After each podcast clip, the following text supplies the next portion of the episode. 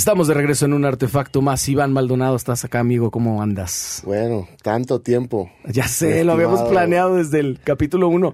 Y te está tocando, si no me equivoco, el 55, count. Sí, count. Pues fíjate que, pues es que casi no nos vemos. O sea, coincidir estaba cabrón, ¿no? Sí, está bien cabrón cuadrar agendas, güey. No, pero para este ejercicio sí está chido. Y, y fíjate que el detonante así, cabrón, fue que obviamente empecé con esto, pues el primero que invité fue a Jorge, ¿no? Y pues empecé con mis amigos. Y eventualmente como que sí quería, empezaron a, a, salir otras oportunidades de otros invitados y tal, pero el otro día que platicamos empezaste a decirme un chingo de cosas de tu infancia que, güey, yo no tenía ni idea y me di cuenta que hay un chingo de cosas que no sé. Y mucha gente que te conoce acá, porque tienes como, ¿cuántos años tienes en Guadalajara? Tengo 12 más 1.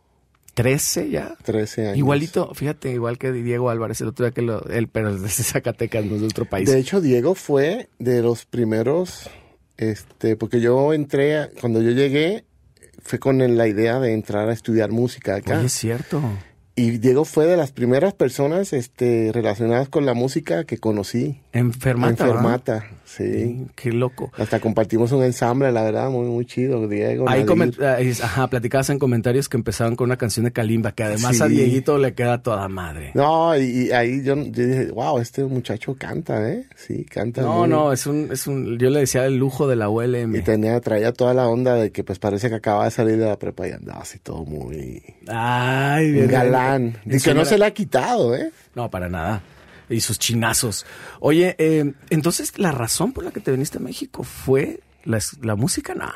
Este fue parte. Yo había estado, o sea, yo estudié eh, psicología en Puerto Rico y, pero empecé a tocar y pues tenía otro chamba, otro trabajo y pues me iba muy bien. Entonces iba a entrevistas para trabajar en la psicología se me ofrecía a mí un poquito y dije, no, pues, ¿qué hago aquí, no? Y, y pues seguí tocando y como me dio la inquietud de profesionalizarme, porque a pesar de que pues uno estaba cobrando y, y pues me iba bien, porque la verdad me iba bien. Tocando. Tocando. ¿Sí te iba chido? Sí, porque tenía, yo tocaba, tocábamos como cinco veces en semana este, y pues con el otro trabajo que también me iba bien, pues digamos que me iba súper bien, ¿verdad? Pero a una edad muy inmadura, o sea, no pensaba uno, pues 25, 26, 27 años.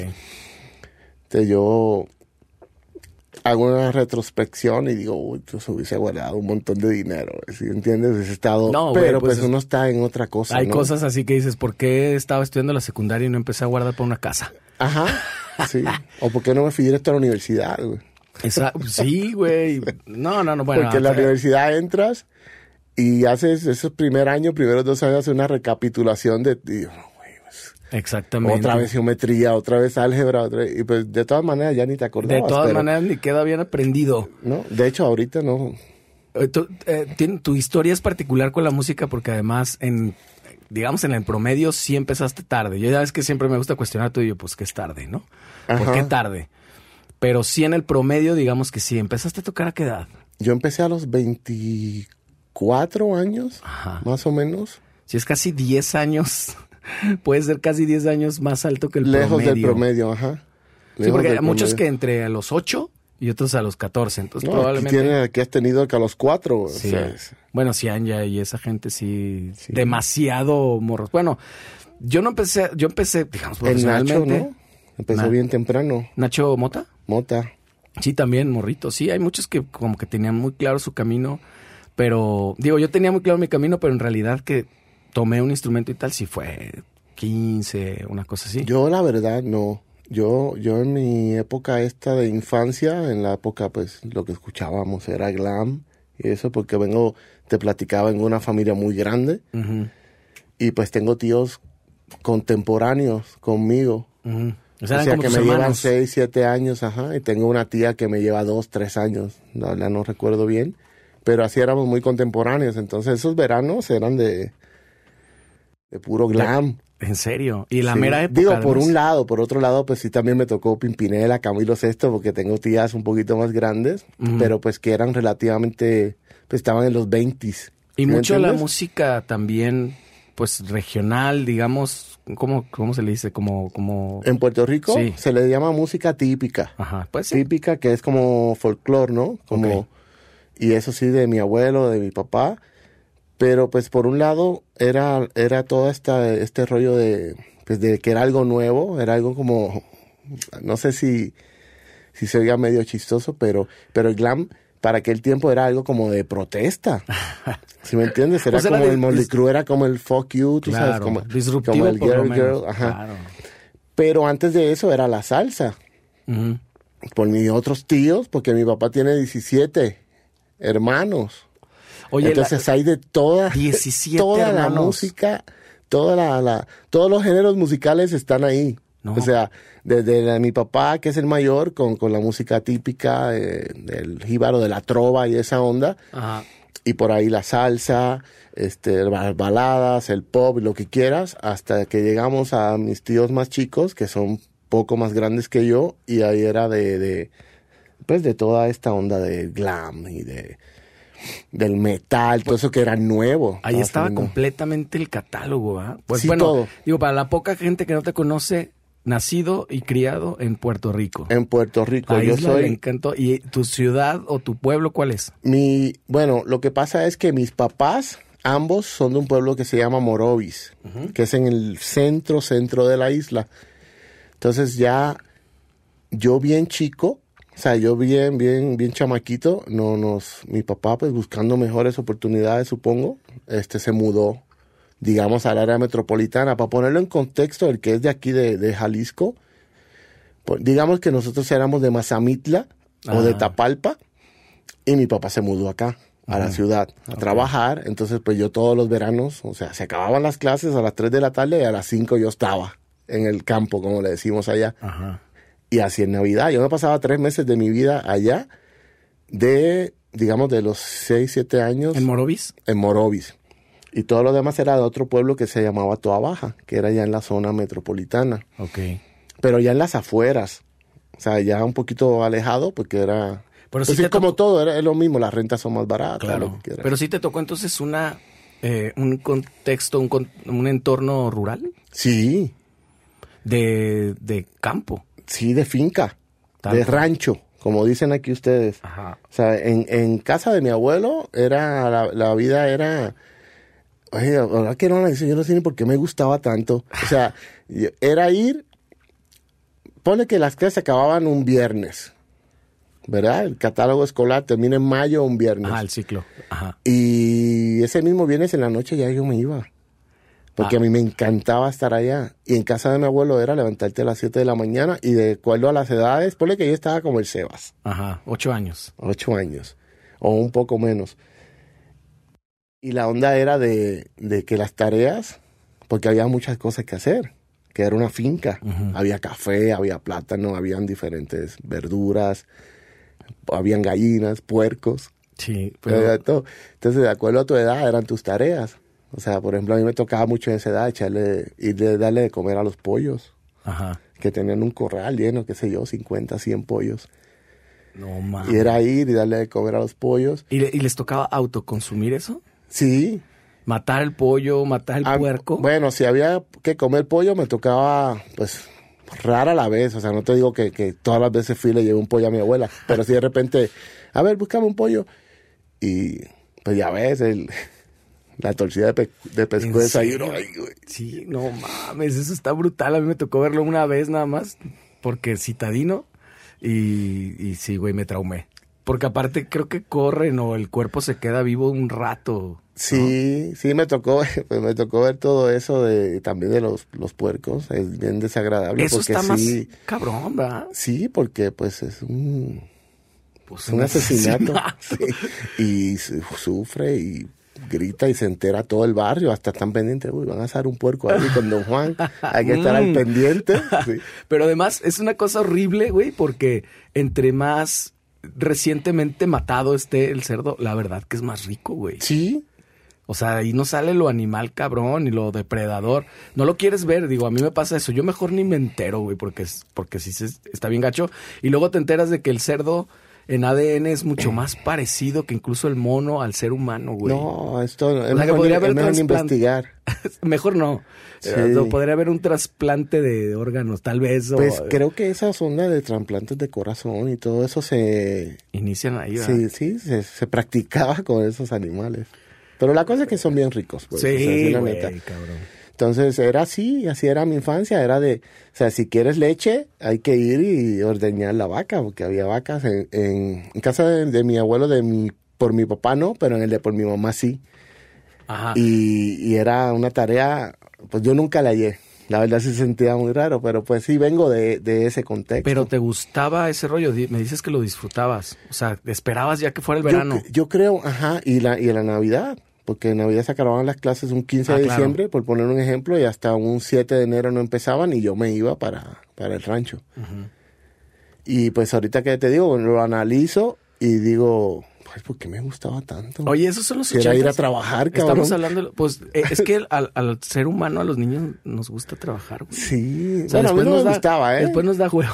¿Pero qué es lo que te gustaba entonces? A mí me, a- yo creo que era la, el compa porque eso eran dos, tres horas, ¿eh? Tampoco era que era Ah, todo el día. No era la O sea, ya, digamos, a las 10 de la mañana ya estábamos en, en nuestras tareas de, de, de chamaquito. Entonces nosotros teníamos, hacíamos un canasto con un ring de bicicleta y ahí jugábamos basquetbol y yo jugábamos a los gallitos, al trompo. O sea, sí teníamos luego de... O sea, era levantarse muy temprano, complacer a mi abuelo con las tareas que él requiriera. O sea, ya mientras más grande era, se complicaba porque ya te tocaba cortar leña, este, o moler el café, ¿Eso cómo era? pues como, Pero en todo como en las películas. Todo, pues yo ni siquiera he visto películas de eso. Pero iba- todo el proceso, o sea, desde cosecharlo y todo. El café, Sí. sí, el café teníamos, no sé cuántos árboles eran, a lo mejor unos 50, no sé, tal vez menos. Güey, ni siquiera sé en qué se da el café. ¿Es árbol? Es un árbol que se da, entonces se da una frutita, ignorante. se da una frutita, pues es como una bellotita, ¿no? Y entonces eso, pues haz de cuenta, así el, el grano de café, este ya cuando tú lo ves así, este color café, Ah, claro. es ya bien, está bien, bien dice- deshidratado y, y muy chico. En realidad es más, mucho más grande. Ajá, y viene así doble en una bellotita y pues ya, pues obviamente sale verde, después se pone rojito y ahí cuando ya lo puedes, este, digamos, quitarle la, la cáscara y es bien babosito, lo tienes que poner a secar. Al sol. Es un proceso, sí, al sol. Yo imagino que pues oh, ¿Y qué ahora tendrán otro método. y qué Nosotros lo poníamos en el techo, En el techo de la casa. sí, poníamos una, una sábana Ajá. de cama y ahí lo tenías que dispersar completito para que se secara. ¿Días? Luego era un proceso de tostarlo, sí. ¿Era días? Sí, días. Pero había que como que aprovechar el sol, quitarlo. Aprovechar el sol. ¿No lo dejabas ahí en la noche eso, sí? No, porque luego el sereno lo... Ah, o sea, hay que quitarlo, volverlo a poner al día siguiente. Sí. No, mames. No sé cuántas veces, no recuerdo bien. Sí recuerdo que lo, lo, lo tendíamos en el techo o en, pues, en la... Era una cochera enorme Ajá. que tenía en casa de mi abuelo y ahí poníamos. Luego tocaba tostarlo, que no me acuerdo bien cómo era que mi abuela hacía ese proceso y luego era el de molerlo, que ahí era el putizón también. Ahí me- y arroz también me cuentas, ¿ah? Sí, algunas veces para Navidad se hacía. ¿Cómo es ese Tampoco me acuerdo cómo era el es- proceso de tostarlo, porque el arroz es como, para molerlo así directo de la bolsa es muy difícil. pero también la, la chinga es cosecharlo, ¿no? No, pero el arroz lo compraban. Ah, ¿sí? Ese sí lo comprábamos. Ahí en casa de mi abuela se, se cosechaba, digamos, lo que era la, las verduras, este, así como si fuera aquí el camote, Ajá. este, O sea, como verduras muy locales. el plátano. Sí, había una, es una verdura que se da donde, hay mucha corriente de agua, se llama la malanga. Ah. Este, y es una, una planta que sale y nomás la, la mueves poquito y, ¡fup! y la sacas y ahí está la, Tienen unos nombres bien chingones en Puerto Rico para Sí. todas las cosas que como que se la, se la podrías poner a un estilo musical o, o a, o a un... Hay una canción que se llama La Malanga, Ah, ¿eh? de es Rey que es Barreto. Es, que es musical la palabra, te das Sí. cuenta, malanga. O sea, le podrías poner una banda o, o hasta déjate de malangas. Sí, por ejemplo, habían árboles de, de, de, de chinas, lo que son naranjas acá, este, de guanábana, no sé si la Sí, conoces, sí, sí, la banaban así. acá. este, y una fruta, o no sé si sea una fruta o una verdura, que se llama el, panapén, que ese sí había unos árboles y sí daba muchísimo y con eso comía toda la familia. ¿Es tipo qué? ¿A qué se parece? Es, es una, es, es una, es un, el fruto es redondo y así tiene como que unas espinas. Yo lo he visto acá, pero se da, se dan dos, este, se dan dos tipos. Uno que son como unas, tiene como unas semillas adentro y uno que, que nada más lo raspa, o sea, le quita la cáscara y es una, pues como una verdura, como digamos como el camote, como el plátano, pero con otra textura. Y se utiliza para, o sea, lo, lo combinan con arroz, con carne. con- No, no, eso lo, lo, mi abuela ponía en una olla enorme, como decir un caso, con agua, un poco de sal, y ahí ponía plátanos, malangas, eh, y lo que te tocara. Ah, cabrón, órale. Era como- Sí, panas, y hacía como un estofado, digamos, de esa onda. Y, y pues con bacalao, con... No, la carne era pollo, y si bien te iba una o dos veces al mes, un bistecito. si no era muy, muy común. Oye. ya cuando me fui con mis papás a la ciudad, pues sí. ¿Y la leche te acostumbraste a...? Porque sé que la leche de, de pueblo es muy distinta a la leche del súper, güey. O sea, Sí. como la textura, y parece... Pues es como mucho más grasosa. Sí, incluso hasta Sí. pareciera como otra cosa, ¿no? No, Sí. no, no se parece tanto la... la Bueno, que- a la leche como la conoce uno pasteurizada y eso, pues no. Ay, Parecieran dos cosas totalmente Ajá, diferentes. Tal cual. ¿Y no te costaba como acostumbrarte ya cuando ibas a la ciudad o, o que, te, que te costaba trabajo eso? Lo que pasa es que eso era en, en el lado de con mi mamá y, y yo ya no compartía tanto. Sí iba, iba, o sea, iba con frecuencia, pero no me quedaba así semanas a dormir Ah, con, con mis primos de- del lado de con mi mamá. Y sí era como que de vez en cuando. Y sí me gustaba porque era como, ya sí quería este, ir a casa de mi abuela Nina a...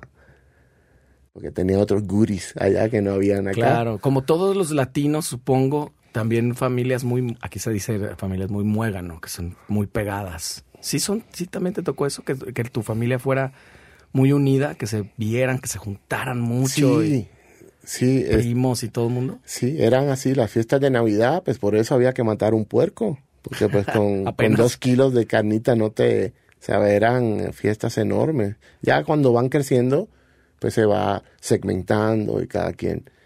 Ya el otro se va a celebrar el nuevo con su novia en vez de con la familia y, y así, ¿no? Pero así al principio cuando éramos chicos, o sea, así chamaquitos, sí estaban unas fiestones cabrones. Sí, y sí, e- eso sí es como muy latino, ¿no? El, el el rollo de procurar siempre a la familia. En otras culturas, como que muy rápidamente el que es mayor de edad se independiza y son un poquito más despegados. Sí, sí, tenemos esa percepción como de los gringos, ¿no? Que ya 18 años ya, mijo. Ajá. Pues el tema de las universidades, simplemente están muy acostumbrados a ya irse a vivir a otro lado, por lo menos a la uni, y acá pues no, güey. Sí, aquí yo, yo recuerdo cuando yo bien chico, así bien chamaquito, bien chamaquito, que algún tío se iba a ir a la universidad, hasta, hasta parecía que se iba a ir de, de- del país. O sea, era como una despedida, como que lloraban, "Ah, ya se va a convertir en todo.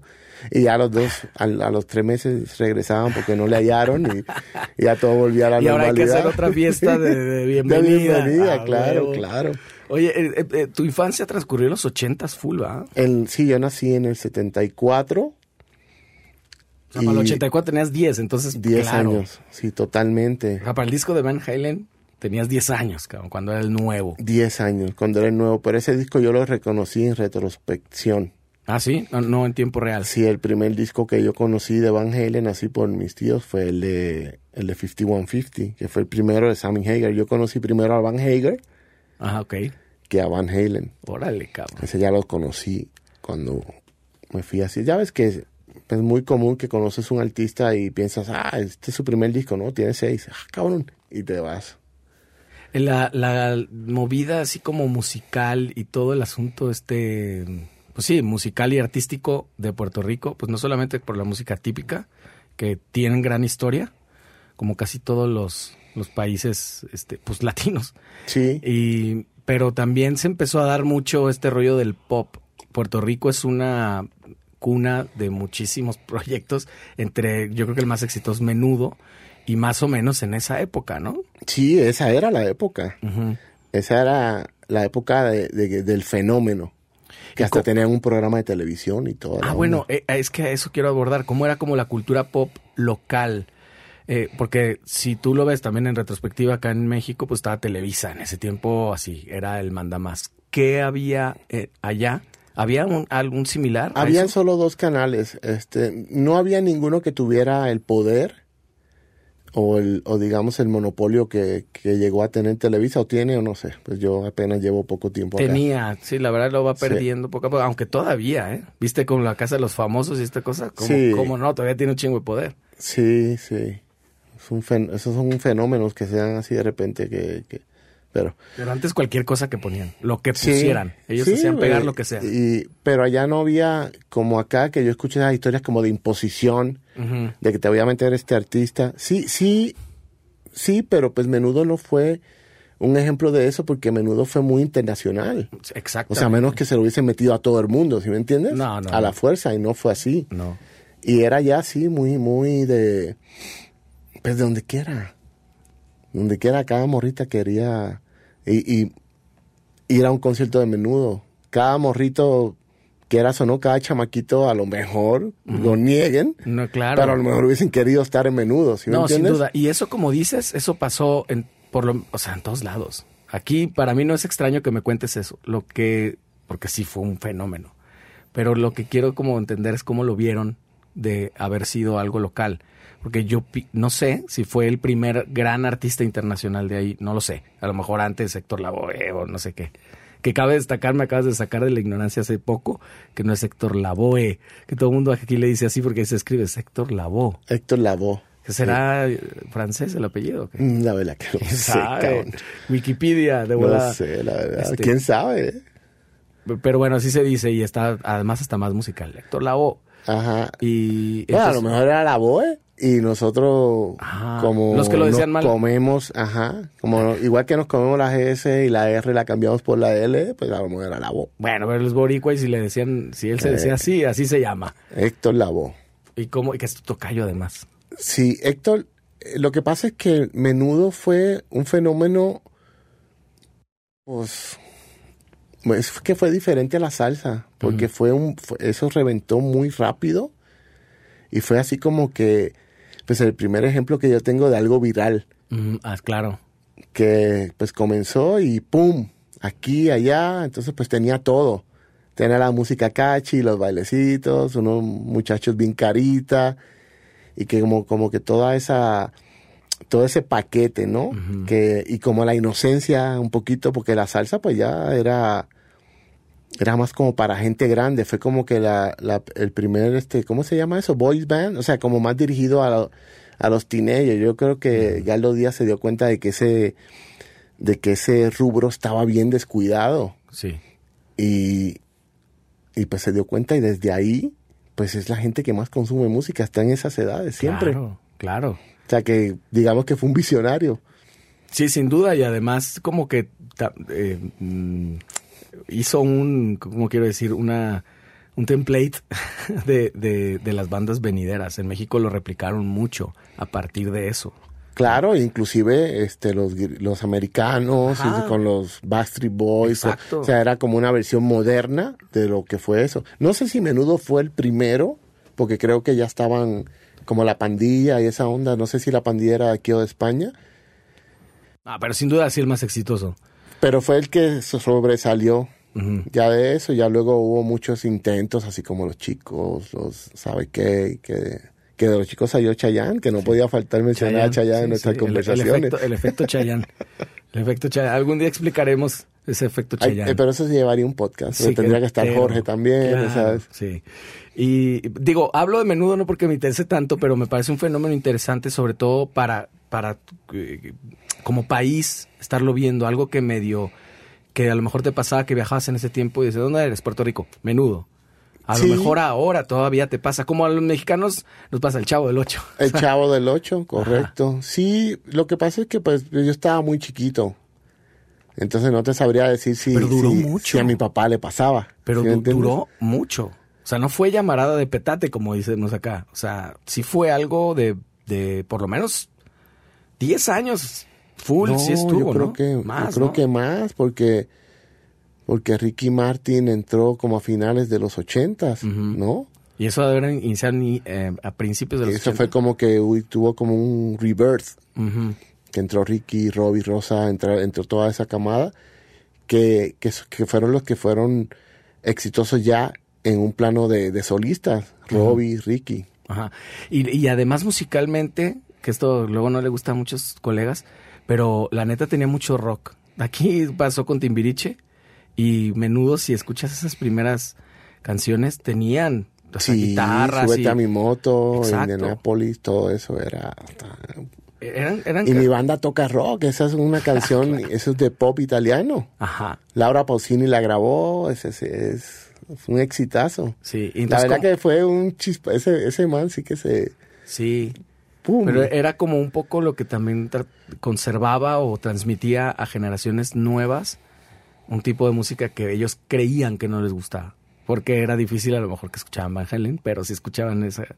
No lo estoy comparando, obviamente, no me vayan a funar, pero, pero sí había guiños y tintes de rock siempre en esa música tan pop. Pues yo creo que sirvió para, para que ya de grande, o sea, pues me refiero ya de, o sea, era, ponle que de 11, 12 años estás en esa onda, en ese rollo, ¿no? Y ya a los 16, 17, pues ya no tanto, siendo hombre. Sí. Las chicas, no, las mujeres seguían hasta los 20 y pico, 30 y pico, y pues ya ves ahora cada que tocamos claridad y todo eso hasta cesaba en el baile. ¿eh? bueno, la gente, no nosotros. Exacto. Y, y a lo mejor te servía para que pues, ya tuvieras esa base inconsciente rockera. Exacto, ese es mi punto. Y cuando llegabas a Van Halen ya era más digerible. Exactamente, Era más ya no fácil. te asustaba. No tanto. te Decías, asustaba. "Bueno, no está tan mal. Ajá, porque finalmente no era música, tampoco la música pesada era tan pesada, ¿no? No, Pero, o sea, no, yo creo que lo más pesado que yo había, que yo escuché en aquella época y así como que una vez fue Black Sabbath y no era comercial. O sea, no era catchy, no era, o sea, ahora es que uno, este, ¿cómo se dice? Este, lo atesora más y dice, wow, y todo eso, pero en el tiempo era, era más este, lo ACDC, lo el tupa, tupa, y como que el más, que fuera más catchy, que fue Evangel eh, Black Sabbath tenía esos ritmos de, como una oscuridad tremenda y toda esa cosa, y era, y era uno, era un tiempo más de, colores neón, de colo- o sea, era como que una cosa más alegre, ¿no? sí, Como- sí, en el mundo, en en general. el mundo, claro. Sí, los, los, eh, esos ochentas, ese rise de los ochentas. Eh, había mucha música en tu entorno y quiero entender un poquito, porque sí soy, soy bastante ignorante en ese sentido, el contexto político de Puerto Rico entonces y si eso tuvo que ver con la adopción de tanta música gringa, por ejemplo. Yo creo que sí, el contexto es el mismo. Desde ahora, 1952 ajá. es el mismo. O sea, un estado asociado. Es un estado asociado que es muy difícil de explicar, muy difícil de explicar. Este, ah, pero puedes votar por el presidente, no. Este, O sea, eres ti- americano, sí. Tu Tú tienes un presidente sí. como boricua, tú tienes o Un gobernador. Ajá, pero tu presidente es No el- tenemos. eh, no es, no ¿O es Joe sí? Biden. Es que depende. Le preguntas a mi papá y te dice que no. Ese viejo qué. Así en la calle no, No. lo, no lo sienten como un presidente. Hay gente que sí. gente que sí. Y hay gente que no. Órale. Que hay Qué- qué gente y hay un, hay movimiento independentista en Puerto Rico Que que, busca. que busca la autonomía este, política y pues es, es bien difícil. ¿Que ¿Compartiste algún tiempo? La, sí, ¿O lo compartes? en mi tiempo de universidad sí. No, ya yo, yo mi mentalidad en cuanto a eso de, de fronteras, de banderas y todo eso ha cambiado muchísimo. Este, tengo una idea muy, muy diferente a la que tenía cuando estaba en la universidad. Entonces también pasa mucho eso. No, no quiero decir que yo pasé por un proceso de moda, pero pasa mucho de que en la universidad sí te pica ese, ese orgullo independentista y, y pues luego como que se va Ajá. apagando, apagando. Porque de no ser así, pues ya hubiese sido. Claro. Porque pues estamos hablando de generaciones y generaciones y generaciones que después como que, ¿sabes qué? O sea, a ti, no a, va a cambiar. a ti te tocó que así era. A tu padre También. también. Sí, ¿A tal vez a mi abuelo? abuelo no. Tal vez a mi abuelo le tocó cuando eran gobiernos militares. Que porque cuando en 1898 eh, Estados Unidos se hace con el territorio de Puerto Rico mediante una guerra con España y eran eh, pues el Congreso ponía a un gobernador usualmente era un, un, un general Ajá. este y ya luego Pero el gobierno gringo, dices. gobierno gringo por eso nosotros tenemos este mucha confusión de, o sea, la gente me ve, dice, eres americano y, oye, pero hablas muy bien el español. No, pues mi mamá no sabe inglés, cabrón. O sea, O sea, hay mucha gente, no, no es, no es el no es como el idioma que se habla. es ahí. el segundo idioma, el inglés. Claro, pero no. Y, y es un segundo idioma de mentiritas, o sea, digo, ah, me imagino que ahora más, eh, pues porque tú sabes bastante inglés. Ajá, pero O sea, no. ahora es más fácil. Eh, Es casi como aquí, de que hay mucha gente que habla inglés. O sí, o sí Tal más. vez un poco más. Tal vez un poco más. Pero, por ejemplo, en la escuela, este, a mí me enseñaban el verbo to be, yes, mom, dad. O sea, no me enseñaban a llevar una conversación en inglés. Y no tienes. Eso lo aprendí mucho después. Y no tienes tampoco círculos sociales donde se hable solo No. inglés. Para nada. No lo hay. Bueno, ahí sí es una diferencia. No lo hay. Y, y antes sí, la gente que se, que se iba a, a Estados Unidos, sí, este, sí aprendían un poco. Ahora es más difícil. ¿ah? Te vas a Miami, ¿qué, güey? Allá no necesitas hablar inglés. Como Los Ángeles, ¿no? Te vas a Los Ángeles, no necesitas hablar inglés. Te vas a partes de Nueva York donde no hablan inglés. Sí. Estamos, sea- estamos recuperando el territorio de manera natural. El que Santana vendió. sí, güey. Que ahí también, por ahí también compartimos un chingo de traumas. No. Los mexicanos y los. Es que los latinos, los latinos, o sea, yo Sí, creo- es Latinoamérica, Yo creo que nos ha costado este quitarnos esa losa del, de, de la conquista. De güey, pues eso pasó cuando nosotros. Ya, güey, nosotros somos lo que somos ahorita, o sea. Y el, y el resultado de todo eso, de todo eso que pasó, haya sido bueno o haya sido malo, es, lo que este? somos ahora. ¿Es este? Ajá. Este país es No el de resultado de eso. Entonces, el, el otro, lo que hubiera sido, pues no, no lo sabes. No sé, a lo mejor estuviéramos en la luna ya. Qué hueva. O a lo mejor estuviéramos todavía por ahí en chones, en calzones. Exacto. ¿Quién sabe? No y, la, y la- entonces estaba muy pegado y había muchísima música gringa, tal cual. O música del mundo. No, a mí me tocó que era salsa, música jíbara, entiéndase la música folclórica que le llamamos música jíbara, trova, esa onda. Y, y ya para los... Chale, es que yo estoy... Pues yo te hablo desde mi perspectiva, pero yo creo que ya de los setentas para acá fue que se vino a, a, a meter más la música americana, porque por ejemplo yo no recuerdo que mi mamá haya sido fan de Elvis Presley. Pero sí conozco gente de la ciudad que sus papás sí conocían a Elvis. Entonces también hay un- una onda de que, pues ahorita no había, o sea, no había YouTube Claro. que dice Elvis Presley. Y no, tenía que llegar al rancho de alguna manera. A la radio, a las, a las casas de discos. Claro, entonces cuando ya la gente se empieza a ir a la ciudad, ya sea a estudiar, ya sea a trabajar, que empieza a conocer y te traes ese disco al rancho. Yo me acuerdo que una vez, me- no me acuerdo si era mi papá o un tío, compró el disco este de, de Sugar Hill, Ujú. el de hacer hip, hop, hip, Ah, hip, claro. hip. No, y para nosotros fue, wow, ¿qué es esto? O sea, y, y terminó siendo eso lo que impulsó toda una generación Ra- de rap. Rapper's Delight. Ajá, Rapper's Delight. Y también un disco de Donna Summer. Que era así como que lo más. Entonces ya cuando la generación de estos tíos que te digo que están bien cerca de mí, empezaron a irse a la universidad o a trabajar en, en- en la ciudad, pues empezaron a conocer toda esa onda de Flipper, Ujú. Poison, Pero eh, Van Halen. ahorita que estás mencionando esos nombres, que naturalmente empezaste a conocer mucho, y lo, o sea, no te cuesta trabajo acceder a esos datos y esos recuerdos, porque lo conociste en tiempo real. Y además se dio otra cosa que ahí sí estamos muy separados, México y Puerto Rico, que es que empezaron a ir. Aquí yo recuerdo en, Ja- en Guadalajara el primero que vino, que pu- pudo haber sido cerca de los noventas, fue Rod Stewart en el, en el Estadio Jalisco. No se usaba como hasta el 92, 91, que fue que vino Guns N' Roses al Jalisco también. No teníamos infraestructura y Pero no hay teníamos... una, aquí este, este Arturo mencionó algo de Quiet Riot. Ah, y claro, tal vez haya sido 80 y- poquito antes. 84. Sí. Tienes razón. Eh, pero eran como... Eh, De eh, hecho, Queen, chispazos. de hecho, Queen fue a Puebla, hay una muy famosa, ¿no? Sí, es algo que ellos no quisieran recordar. Tal vez en los 70. Freddy ya no lo recuerda. Este, pero, pero no se daba, pues eran así, sí, chispazos. Y allá sí que fueron un montón. Tú viste a un Sí, montón de gente. Yo vi muchos, muchos, eh, que, que fue, que fue muy, la verdad que estuvo muy chévere eso porque no era nada más de, o sea, a mí ya me tocó conocer al artista del disco y verlo. O sea, cosas que mucha gente no le tocó con Elvis, que no le tocó con los Beatles, que no le tocó con, O sea, la gran mayoría. Ajá.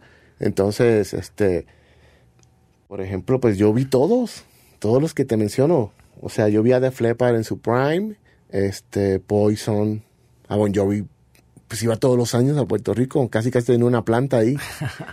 este, Rat, Pero además, digo, ahora, todo. a- ahora lo puedes pensar, para considerar a Puerto Rico dentro de la gira, quiere decir que tenían un fan base importante. Sí, sí, porque de hecho, entonces iban al estadio de béisbol, al estadio Bithorn, que era, pues sigue siendo el estadio de béisbol. O sea, con, no sé, ojalá lo hayan hecho modificaciones, hace mucho no voy, pero, pues no sé, iban 10 mil gentes. Pero pues para ese, para ese tiempo Puerto Rico, no sé si llegaba a los 2 millones de habitantes. Órale, cabrón. No, sé si llegaba. O sea, ahorita la, Guadalajara, em, en la zona metropolitana, ¿qué te gusta? ¿Tiene 5 o 6 millones de habitantes? Ocho. 8. Ajá. Pues es el doble de lo que tiene Puerto Rico. Es una locura. O sea, Puerto Rico no llega a 4 millones. Y se- pero es- estás hablando de un país contra una ciudad.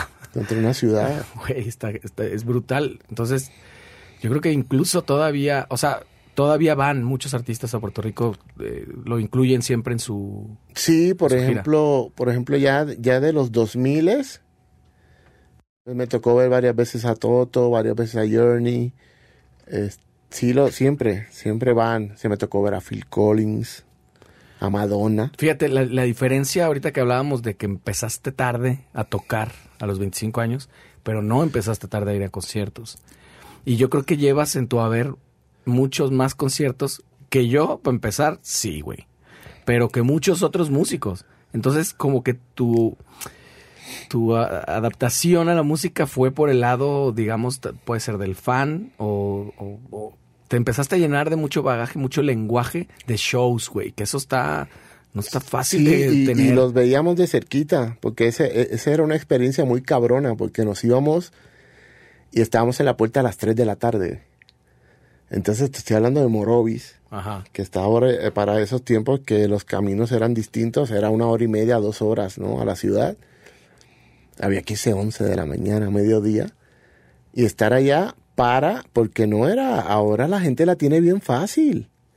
Ah, sección 1, asiento 2. Exacto. No, antes era llégale, cabrón, a ver. Encuentra tu lugar. Y, y abrían las compuertas y era como caballos.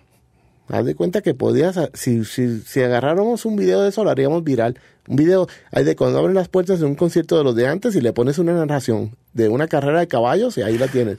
Abren las compuertas y están en carrera y ahí va la gente como locos para estar enfrente. Ya una vez se llenaba enfrente, pues ya no dejaban pasar a más nadie y pues entonces se empezaba a llenar la grada.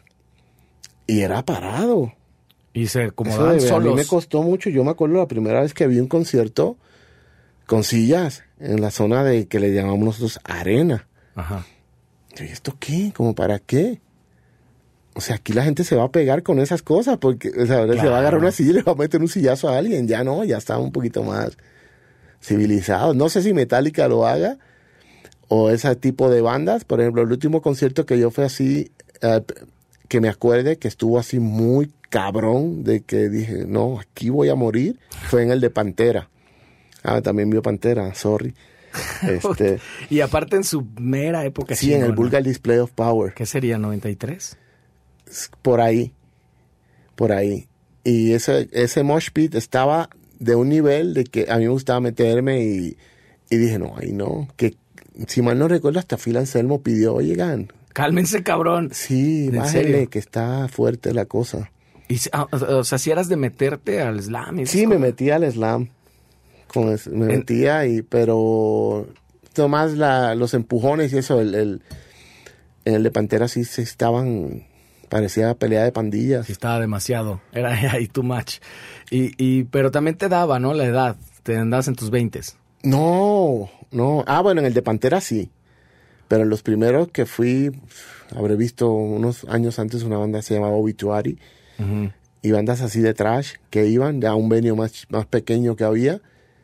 Y sí me metía y era diferente. El de Pantera sí fue un, como ustedes dicen, un parteaguas. Sí. Y yo dije, ya no estoy para eso. Y tenía 21 años. y ya. No, 19. Pero es que ya traías, ya traías en el costal un montón de conciertos atrás. Sí, yo vi muchos, yo vi, por ejemplo, de, de muy, de muy chico, vi a um, Foreigner. Y, Wow. y pasaban cosas en los conciertos afuera porque eran, el estadio está al lado de, de unos residenciales que le llaman allá y siempre había riña con los, o sea, los residenciales eran más como raperos y Ah, esa onda y era más, pero fue una, fue una época muy, muy, muy, o sea, tengo una remembranza muy cabrona de todo eso porque pues ahora que probablemente más adelante lleguemos a esos temas, pero pues ahora que, que me toca, que siempre sale la pregunta esa de la que estás escuchando de nuevo y todo eso, pues a veces no tengo tiempo y el poco tiempo que tengo, me regreso a, esa, a, re- a recordar esa onda Sí, con esa sí, música, sí, pues. No te adelantes porque tal vez ni siquiera te preguntes. No, este, estabas en tu, en tu entorno, ¿cómo tomaban tus papás que te fueras siempre a los Mal. conciertos? ¿Sí? ¿Era medio a escondidas? Mal. No, no, porque yo tenía la ventaja de que tenía estos tíos, de que yo tenía 10 años, pero mi tío tenía 20, el más grande, mi tío Ramón, por ejemplo. Pues él se hacía cargo. Y era como que esa confianza. Entonces mi abuelo, me acuerdo, tenía un carrote de esos de los 70 y ahí nos metíamos todos, hasta compas del barrio, ¿eh? Íbamos 15 personas metidos en un carro de El esos. auto sardina. Sí, la verdad. Y por mucho rato manejando y todo eso. Yo me acuerdo que hubo dos conciertos que no pude ver por la presión este, mediática, que fue el de Ozzy y el de Kiss. Pero casi a todos los demás tuve la chance de ir y algunos que no fui pues porque pues por cosas económicas o porque no no iba a estar Presión mediática tipo de que lo querían cancelar. diabólico, este, son los, Kids decían que eran los niños al servicio de Satán, o sea, Kids in Satan's Service. este, Ozzy Osbourne, pues, acababa de arrancarle la cabeza a un murciélago y, o sea, todo ese tipo de cosas. Claro. Y no, pues no estaba tan bien visto y entonces no, no les gustaba, pero se acostumbraron a que lo hacías seguido. Sí, o sea, bueno, esos dos en específico, de plano, mis tíos sí fueron y yo no. Ujú. Ahí sí O dijeron. sea, de plano "Ay, mi sí, papá no". dijo que no. Sí, sí, sí, sí le daba un poquito en el machismo que me fuera a ver a Poison. Decía, "Eh, vas a ver esos vatos que, mira, mira, no mames, son unas niñas, ¿qué, qué onda, no? Claro. Y como que pensaba que iba a regresar así yo todo maquillado y con unos spandex y esa onda, ¿no? Es demasiado tarde. Ah, ya se te infectaron. Sí, detrás de este pantalón de mezclilla está El el spandex. tigre. de- A El huevo. de tigre. Oye, ahorita que mencionaste el aspecto económico, este, ¿cómo, cómo era en Puerto Rico? ¿Están muy marcadas las clases sociales, las clases socioeconómicas? ¿Y a cuál pertenecías tú? Pues yo no lo vi hasta que, hasta ya grande. Es que uno de chiquito no te hace falta nada, todo te lo dan. Y después ya de grande uno empieza a ver todos los sacrificios que hacían tus papás y toda esa cosa. O sea, pero eras, por ejemplo, escuelas privadas. No, pública. Pública, pero inclusive la gente de dinero en allá, bueno, sí habían colegios, pero pues siempre ha sido muy cara la educación. O sea, yo veo aquí los sacrificios que hacen amigos para meter a sus hijos en, Es una en escuelas privadas y digo, wow, o sea, allá no había la necesidad porque pues no había tanto, pues no había tanto, tanta problema, O sea, y pues te daba muchas comodidades, te iba a buscar un camión que te llevaba, porque había solamente una escuela. Este, por ejemplo, lo que sería prepa aquí, que se llama high school, allá, escuela superior, era una y estaba en el centro. Entonces, de todos los barrios, iban, imagínate esas fiestas, güey. Las No. fiestas de bienvenida de año, este, Y las fiestas de graduaciones eran una barbaridad porque habían 300, 500 gentes que estudiaban en la escuela. Oye, pero entonces también tu círculo de amigos pues era enorme. Pues sí, aquí no voy a vestir de Jorge, sí y no. Porque yo tenía a mis amigos de Morovis y ya cuando yo dejé de ir allá era cuando empecé, cuando me dejé de ser Sebas y me convertí en Camilo. Ajá, ya 13. Ajá, que ya estaba en la, digamos, a mitad de secundaria, que se llama ya escuela intermedia. Entonces ya empezaba a hacer tus amigos acá, que el fin de semana iban al cine, que ahí pues ya hay tus papás esperándote afuera, o sea, toda esa, no sé si te ha tocado con Camilo, pero pues todavía, ¿no? Y, y ya, pues, ya me despegué un poco de, de la onda de, de esa de irme al rancho, que eso fue como de los 5 o 6 años hasta los 12 por ahí. Y ya cuando empecé a hacer amistades, pues por razones naturales, empiezas tú a, pues, te gusta esta morrita y te, te hiciste bien compa de este güey que también le gusta Bon Jovi. Ah, no mames, pues, es mi mejor amigo, cabrón. ¿Sabes? Y y así pasó, o sea, pues como el, como el proceso natural, ¿no? Que se da de que te vas despegando también de tus papás. Sí, pues es yo lo veo, me identifico mucho con sus, con sus diferencias culturales ahí importantes. Eh, ¿En tu familia hay músicos? ¿Había músicos primos, algo así? Sí, mira, este, para, para terminarte de contestar rápido lo de la clase social, yo no lo sentí, yo nunca me sentí pobre, porque nunca me hizo falta nada nada. o sea, yo después vine a entender, ahora es muy complicado porque ahora, no sé si te ha pasado a ti, pero ya ahora a los 8, 9, 10 años ya un morro te pide una Jordan. Sí. Entonces yo nunca tuve esa necesidad. O sea, yo hasta odiaba tener chanclas. Es el maldito neoliberalismo, amigo. Yo llegaba a casa de mi abuelo y uno no se ponía tenis más que para salir o para ir a la iglesia. Mientras tanto estabas descalzo por el rancho. Sí, claro. O sea, y yo nunca una, me... una vida más sencilla. Yo creo que según esto, pues digamos que éramos clase media, porque sí había gente que, que pasaba hambre o que tenía otras necesidades, pero pues yo no lo vi, tampoco lo veía. ¿Y, también, ¿y también gente muy rica? ¿Te tocaba ver? Sí. O sea, gente de varias casas y muchos coches y vacaciones súper caca. Para empezar, una casota, este, y un coche con aire acondicionado, por ejemplo, pues ya uno lo... Ah, tiene dinero ese. ¿eh? Uy, ¿qué se cree? Aguas. Ajá. Pero no me sentí pobre, para contestarte la pregunta. Lo de la música, pues este, mi abuelo siempre fue muy apasionado de, de, ese, de la música de trova, igual que mi papá. Entonces nosotros tenemos un tío, por decirlo así, o un, sí, de, que pertenecía a un ballet folclórico que se llama Areito. Aquellos que les interese todas esas cosas, en YouTube hay muchos videos de Areito y él viajaba a todo el mundo con ese ballet y él tocaba el cuatro. Se llama Modesto Nieves. Su, mi primo Raúl Maldonado, que es hermano de la esposa de Modesto, es percusionista y también estuvo ahí y ahí fue que yo entré a la onda de la batería porque yo había perdido contacto. En todas las fiestas de Navidad estaba, a huevo estaba modesto, a fuerzas. Y era el fiestón y pues toca, pues fue mucho, yo creo que sigue siendo el exponente más cañón de ese instrumento a nivel mundial. Ahora, seguido de la mano de su hijo. Cristian Nieves, que ha tocado con Ricky Martin, con Miguel Bosé, con Franco De Vita, con You Name con reggaetoneros, yo creo con todo el mundo. Cristian está en todos lados. Que es un instrumento alucinante, güey, el cuatro. Sí, pregúntale a Sting.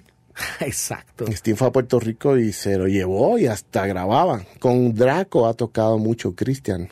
Y está, Cristian está en un nivel que llevó el instrumento ya, obviamente con otras tecnologías, con muchas diferentes formas de difusión que tal vez no estaban cuando estaba modesto. Entonces, esa parte de la música siempre estaba ahí. En una fiesta siempre había música en vivo. Además del estéreo, ese bien mamalón, bien grande, con dos ecualizadores y toda esa... Sí, la sonrisita. y este Raúl, que es mi padrino en esta onda de la batería, él yo perdí contacto con él, él tocaba los bongos. Tuc, tuc, ahí en esa onda. Y tiempo después, el encuentro, y me dice, "Era que estoy tocando batería y estamos en una banda de rock, ¿y sabe qué? Y yo, wow, pues quiero ir. Y fui y los vi, Madre Tierra. Y empecé a ir. Y empecé a ir, ¿A empecé a ir. No, a los toquines. Ah, los shows. Y de, de- veníamos de un toquín. Y pues con unas chelas arriba, ya sabes, ¿no? Y iba yo. Puro air drumming, ¿no? Con Tower of Power, con Sting y esa onda. Y me.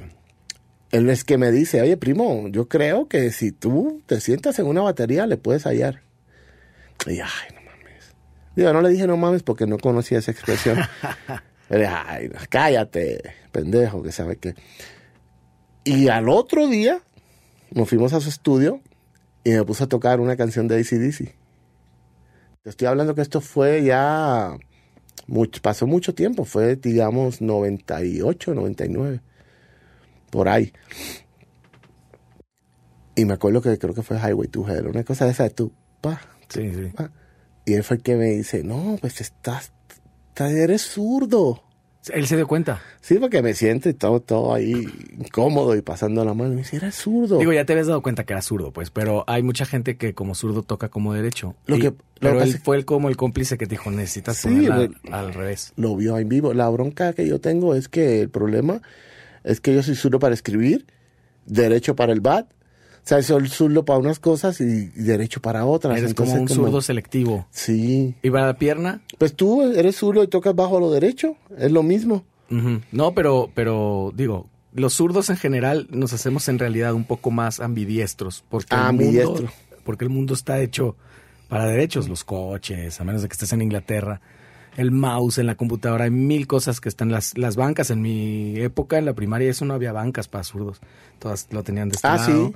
Entonces eh, te tocaba. No, yo escribo totalmente. Yo escribo hacia abajo. Sí, sí te he visto, como medio, medio musulmán, güey. Sí, yo escribo hacia abajo. Por O eso mismo, porque para que la libreta, el, eh, cuaderno, como le dicen ustedes, cupiera en el pupitre, que le siguen allá, pupitre, Sí, sí, sí, pupitre. este, y me pasaba mucho eso, que el descanso estaba aquí, y yo, pues, güey, aquí qué, a mí no me hace falta de este lado. entonces- Ajá. Entonces había como que adaptarte a muchas cosas. Por eso para mí, yo ni siquiera, cuando yo empecé a tocar, ni siquiera mm, tenía consciente que había bajos o guitarras para zurdos, güey. Entonces, como era la guitarra que había, que tocábamos mi carnal y yo, pues listo, pues tocaba la misma. Pues lo intenté un tiempo, como seis meses después de ya saberme cuatro acordes, o un poquito más, le cambié las cuerdas a la guitarra y no, era volver a empezar de cero. Y dije, no, qué hueva. Y no me arrepiento de, pero para nada, güey, porque ya hablaremos de los obstáculos que has tenido Sí, como eso y cualquier baterista zurdo seguramente, Sí. instrumentista zurdo en general. pues, pues me pasa eso. Me siento, y él me dice, no, no, primo, espérame, esto hay que cambiarlo, y la cambiamos, y pues con, e- con, con esa canción no iba problema, porque pues la tu, y ya, la, ya me cambia la, la batería de posición, y pues ya pude... Sí sentiste que ah, sí, así es. Ajá, así era. Y no sé, dos semanas después estábamos en una tienda, porque siguió, como dicen ustedes, ching, ching. Chingue, chingue. Eh, y, y, y se lo agradezco, pues, no, no. pero pues, muchísimo. claro. Y fuimos y compramos la batería, como a mí me iba bien en el trabajo. ¿Qué hacías tampoco, tu- tampoco tuve que pasar por, por, digo, esto no quiero sonar este mamón, como ustedes dicen, pero pues no tuve que pasar por la Evolution o por la Máxima, no sé, ¿sí? La, so- la, este, Thunder y no sé. Sí, comp- me compré una batería económica, pero pues escogida por mi primo. ¿Sabes? Una que de Maple y como que de las series económicas de la... Pero en los platillos sí me dijo, aquí sí no hay que Escatimar. economizar. Ajá. Y me comí unos platillos a custom y toda la onda. Y pues así empecé. O sea, tenías 20, 24 años. 24 años ahí. Y Eso te compraste tu batería. 99. La metiste a tu casa. ¿Qué dijeron tus papás? Este, lo que pasa es que para ese momento nos estábamos medio mudando y en la casa a la que todavía no se habían mudado mis papás, allá la puse. Entonces iba, pero es que tenía muy poco tiempo para pegarle. porque yo trabajaba de 2 a 10, que es lo que te decía, yo trabajaba en el puerto. Ah, ok. Era como en el tráfico marítimo, dando ahí, como era como tipo un ballet parking, pero de barcos. Y me iba muy bien. Entonces yo tenía la batería en otro lado, pero era muy lejos, entonces iba para darle una hora y me iba a trabajar. Y así estuve, pues un ratote, así como unos, meses, bueno, no tanto, ¿eh? como unos meses. Oye, paréntesis, eh, eh, ¿cuántos hermanos tienes?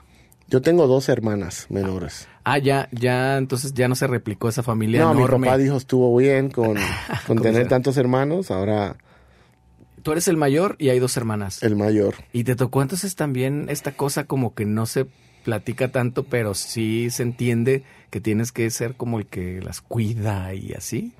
En una, en una cultura latinoamericana también que arrastramos mucho machismo y eso, de que en las fiestas pues la tengo que cuidar, no vaya a ser que algún cabrón se quiera pasar de listo. Pues lo que pasa es que es que nos tocó más o menos lo mismo de que teníamos pues ellas le ellas tuvieron más o menos en la misma onda que yo, de que teníamos muchos tíos y muchos primos y Ah, mucho y a mí no me tocó mucho así de cerca este Como de ser, ser, su ser el ¿no? hermano bodyguard, no me tocó. Había más gente para eso. Sí, y, y, no nos tocaba mucho cotorrear este en, en la calle. Casi era el cotorreo siempre, casi Pero siempre ¿cómo era fuiste, familiar. ¿cómo fuiste con los primeros novios de las hermanas? Pues normal. Nunca fuiste así como, "Y ese No, pendejo quién es? Así? No fui. Era más como de carrilla. o sea, como de vacilón. Y tenía que, tenía que soportar. Si pasaba la, la carrilla, ya había pasado el primer pero, filtro. pero no, no, no a él. Era Ah. más a ella. Cuando se iba, ah, ese pendejo, mira nomás. Ok. Ah, eso sí. Eso yo también lo viví con mi Ajá, hermana. pero no, no, no me acuerdo haber sido así castroso con, con mis hermanas. Y te pusiste a tocar y pues, supongo que inmediatamente dijiste, ay, güey, tal, tal disco, me voy a poner a tocar Sí. encima. A- así, tal cual. Yo escogía una canción. Por ejemplo, de, la- las primeras canciones que me acuerdo que empecé a tocar fue la de Ten Seconds to Love de Molly Crew. Y todo ese disco de Chava de Devil, excepto Red Hot, que era con doble bombo, este, me lo aprendí casi completo. Bueno, como pude, ¿no? Ajá. Este, y así, practicaba play along. Play along, no había YouTube. ¿Y tenías No había- como la, la meta próxima de hacer una banda? No, Tú decías esto, o sea, lo, lo habías considerado tal vez también por tu edad y eso como un hobby. Sí, pues ya, yo, yo decía, ya, ya estoy viejo para esto, ¿no? O sea, los amigos que tenías que tocaban, pues ya tenían un rato tocando. No tenía amigos que tocaban, Ah, ¿no? para empezar, no. Ok. Solamente era mi primo y esos, y me hice muy amigo de Juan Carlos, que era el que tocaba la guitarra, que es guitarrista ahorita de Nita Nazario, Ok. Hasta director musical, Juanca es, y con Meli y Melissa también ha coreado artistas. O sea, esa banda fueron, se hicieron muy profesionales. Yo no tenía amigos, entonces me tocó, está, esto está bien cagado porque me toca que, no me acuerdo en qué fecha, si Juan Carlos en algún momento ve este podcast y, y nos aclara ese dato, Ojalá. La cosa es que una sobrina de Juan Carlos eran sus 15 y ellos y él le iba a regalar un set con la banda y mi primo no podía ir. Y mi primo me dice, oye, tú puedes ir y tocar. Y yo, ¿cómo crees? No, por supuesto que no puedo. ¿Pero tienes algo? No, sí, tengo nervios, cagazón, lo que quieras, pero no. Y eran cinco canciones. Y me dice Juan Carlos, no, relájate, primo, que es un regalo para mi sobrina, que sabe qué. Y me acuerdo que era Zombie, este, ese tipo de rolas. Ok, de esa Cranberries, ajá. Alanis Morissette. Y yo llevaba como cuatro meses con mi batería. O sea, yo ni siquiera la sabía armar y desarmar bien. No tenía fundas, nada, nada, nada, nada. Pero pues dije, bueno, Juan Carlos es tremenda persona, ¿sabes qué? Pues voy. Horrible, horrible, horrible. Yo iba manejando, o sea, era muy, muy mal, muy- todo mal, como se dice. Hago el toquín, este, me voy derrotadísimo, pues porque, pues uno lo siente, ¿no? Sí. ¿Y sentiste también el interplay así como que todo el mundo un tanto incómodo? No, eso no. Eso sí lo, eh, o sea, eso me confundió un poco. ¿Ah, sí? Yo decía, pues la estoy haciendo muy mal o dentro de mi inseguridad, ¿no? Y como a los dos, tres días me llama mi primo y me dice, oye, fíjate que, que los muchachos... Fíjate, cabrón, te dijo. Fíjate, cabrón, que, que los muchachos quedaron bien contentos. Yo no sé si era porque... Pues yo era el primo, no Y- se y- y atrevían. Porque no habías cobrado, güey, a lo mejor. Eh, no, yo creo que sí me pagó Juan Carlos. Ah, ¿eh? además, no Sí, que la- me acuerdo. No, pero es que él, él le iba a regalar. Ok. Y, y quieren los muchachos que para próximas ocasiones, para que te vayas aprendiendo el repertorio. Y para mí fue una emoción bien cabrona. Y dije, wow. O sea, sí. Es posible, cabrón. Ajá. Y ya lo cubrí en algunas ocasiones. Y me, y pues me pagaban 125, 150 dólares, así. Y yo decía, no mames, esto es una semana de trabajo, güey. La moneda en Puerto Rico es dólar. Dólar. Y eso es una semana de trabajo. Wow, ¿eh? Empezaste a probar las Y miles. ya mi primo me sigue, eh, ajá, correcto, y él me sigue diciendo, no, que esto, me empezó a pasar videos, y ya como que empecé a salir a ver bandas, que antes no lo hacía. Empecé a conocer más gente, pero no me atrevía a hacer el acercamiento de que, mira, yo toco batería, y, ¿sí me Claro, claro, claro. Y fue hasta, no sé, unos meses después que conocí al segundo baterista que fue el que me, también me, me ayudó mucho. Yo llego a cenar a un, a un bar y hay unas zonas de Steve Smith así. ¡Wow! Y al rato llega este vato a desarmarla. Y ahí sí, así que como no había nadie, oye, ¿qué tal? Yo estoy aprendiendo a tocar y nos hicimos muy amigos. Y como a los dos, tres meses, oye, ¿sabes qué? Me voy de, oye, cabrón, fíjate, voy de vacaciones para que me cubras. Y yo, ¿cómo crees? O sea, sin verme tocar, casi todas mis experiencias han sido así. Pues inclusive tú no me dejaras Sí, mentir. Exactamente, güey, qué cagado. que se repite ese ciclo, es el ciclo sin fin como el Rey León. Y, a- y, y, da- y gracias a eso, o por desgracia de eso, pues yo no tuve el proceso normal que tiene un músico. Que, o sea, yo a los cuatro meses tenía un repertorio en la mano para que me lo aprendiera. Entonces ya no podía sentarme a estar una hora haciendo paradiddles o a estar una hora, porque ya era trabajar. Y así fue siempre. Desde entonces. O sea, llego, este muchacho trabajaba con dos bandas, que era bien curioso porque era una banda de los ochentas y una banda de contemporáneo. Pero era la misma banda, nomás se bajaba el cantante y subía una cantante y ya se convertía En otra en banda. otro ruedo. Ajá. Ajá, entonces era una banda de los ochentas, este, Journey, Totó, Bon Jovi, Saga, Rush. Ay, güey. Sí, bueno, hubo- para empezar, este Tom Sawyer le dije, ¿saben qué? Eso no me, por lo menos los próximos dos años, esa no va a poder ser. Espérense un poquito. Ajá, porque a mí me tocaba, y como tenía un tiempo muy limitado para practicar, de 11 a 12 y media, porque ya a la una me tenía que ir a trabajar. Entonces, era casi, casi de aprenderme, si bien me iba, una rola por sentada. Ajá. Entonces, ya ves que no es fácil ahí de que, ah, pues deja, doy una hora doble pedal. Ujú. Pues ya me tengo que ir a trabajar, cabrón. Claro, claro. Sí, y fue así. Y tuve que ir sobre la marcha aprendiendo métodos para maximizar ese tiempo. Cómo aprenderme más rápido las rolas. Tenía que trabajar en eso porque me demoraba muchísimo. Claro. Pero aparte, pues entonces ya te tocaba como dividir tu tiempo. No dejaste de trabajar, empezaste a trabajar acá y aprender rápidamente y además hacerte de dos sueldos. De dos sueldos. Los cuales supongo que el de la música lo empezaste a dedicar exclusivamente a comprarte más cosas de batería. Eh, y, ¿no? y otras cosas. Sí, pues lo que pasa es que yo ya te conocí así, entonces a lo mejor lo asumo como, como siempre te ha gustado tener un buen equipo, invertir en tu, pues eso, en tu, tu hardware y todo. Lo que pasa es que sí tuve la suerte de, de que tenía ese otro trabajo. Entonces sí podía, como dices, destinar ese dinero a... O sea, fue por cuestiones de, de que podía. O sea, no porque fuera mamón o porque si no hubiese podido, pues sí iba a tocar con lo, con lo que pudiera, Con ¿no? lo que había.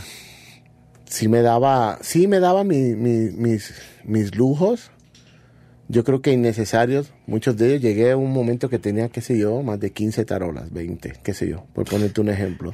Jamás los voy a tocar, cabrón. Ajá. Sí, me, que sí me sirvieron para cuando me vine para acá, porque todo eso lo vendí y pude hacer una buena, un buen colchón para cuando me vine a México.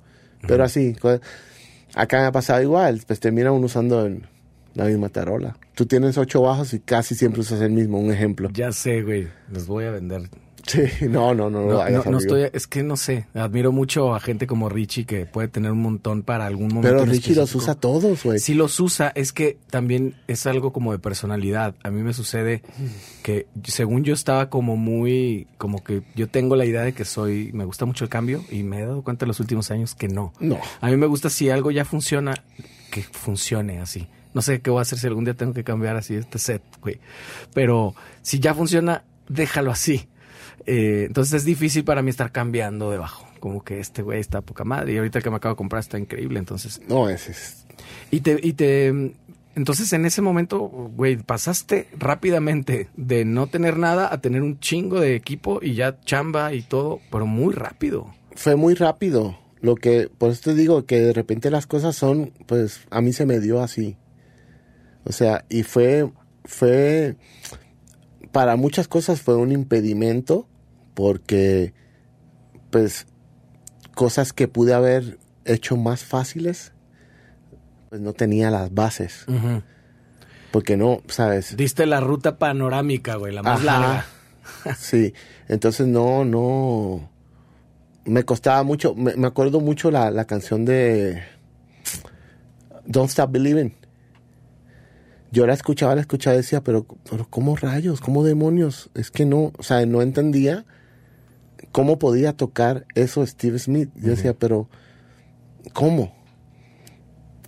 Y, mm, y esa, la suerte que tuve fue que esa fue como que yo se la veía tocando a ellos, o, así, en la peda, y no prestaba atención.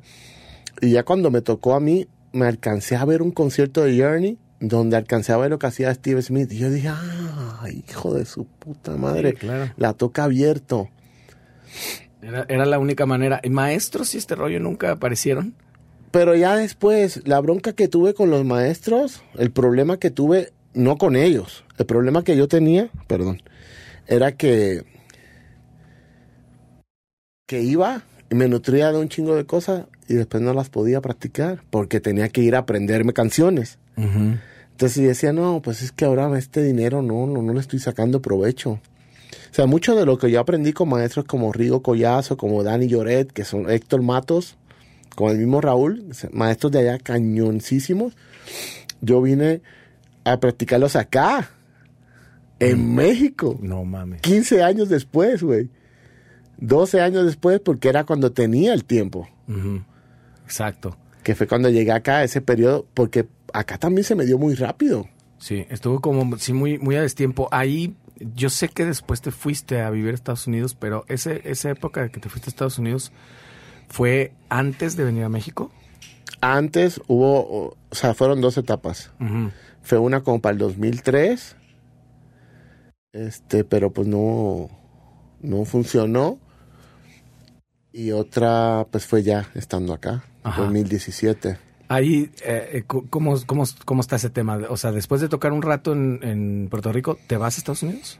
Yo estuve tocando, ya tenía una banda de planta, ya no estaba haciendo, como dicen acá, suplencias, y, y surgió la oportunidad de grabar un material original, y órale, si quiero. Y la experiencia del estudio también otra cosa. Era una presión incluso tal vez mayor, ¿no? Sí, entonces lo intentamos, pero fue algo de que rápido nos dimos cuenta que no iba a funcionar. El proyecto. Ajá. Y pues como a los cuatro o cinco meses yo había pedido una licencia en mi trabajo de cinco meses y pues justo me alcanzó para regresar y tener todavía mi trabajo y tuve suerte. Ok. Ese fue mi primer foul con la música original. No me regresé, retomé mi, mis cosas. Entonces ahí en vez de comprarme tiliches me iba a Estados Unidos a conciertos. Ah, mira. Para no perder la bonita costumbre. Y ya como para um, el 2000, yo me vine acá el 2010. Pero yo estaba coqueteando con la idea como del 2008 Ujú. de querer profesionalizarme. Porque yo veía, yo quería aprender a leer. Tenía también muchos mitos en mi cabeza de, de lo que era un músico profesional. ¿Qué tenía que ver con eso? Ajá, yo pensé que lo académico era, Era sí lo que sí. te hacía profesional, ¿no? Entonces, este, en ese interín conocí a, a ot- otra tercera influencia grandísima. La primera fue mi primo Raúl Maldonado, luego Luis Torres y luego conocí a Tony Escapa, Ujú. Que es el baterista de Ricky Martin. Y él era mi vecino, ¿En qué ciudad? en, ya en, en Carolina. O sea, ya Ahí te había es. ido a Estados Unidos. No, acá no, en- hay un pueblo que se llama Carolina, una ah, ciudad ah, en Puerto Rico. Ok. éramos vecinos, yo acababa de convertirme en papá de Pamela y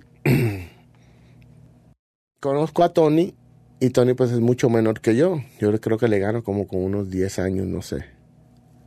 Más o menos.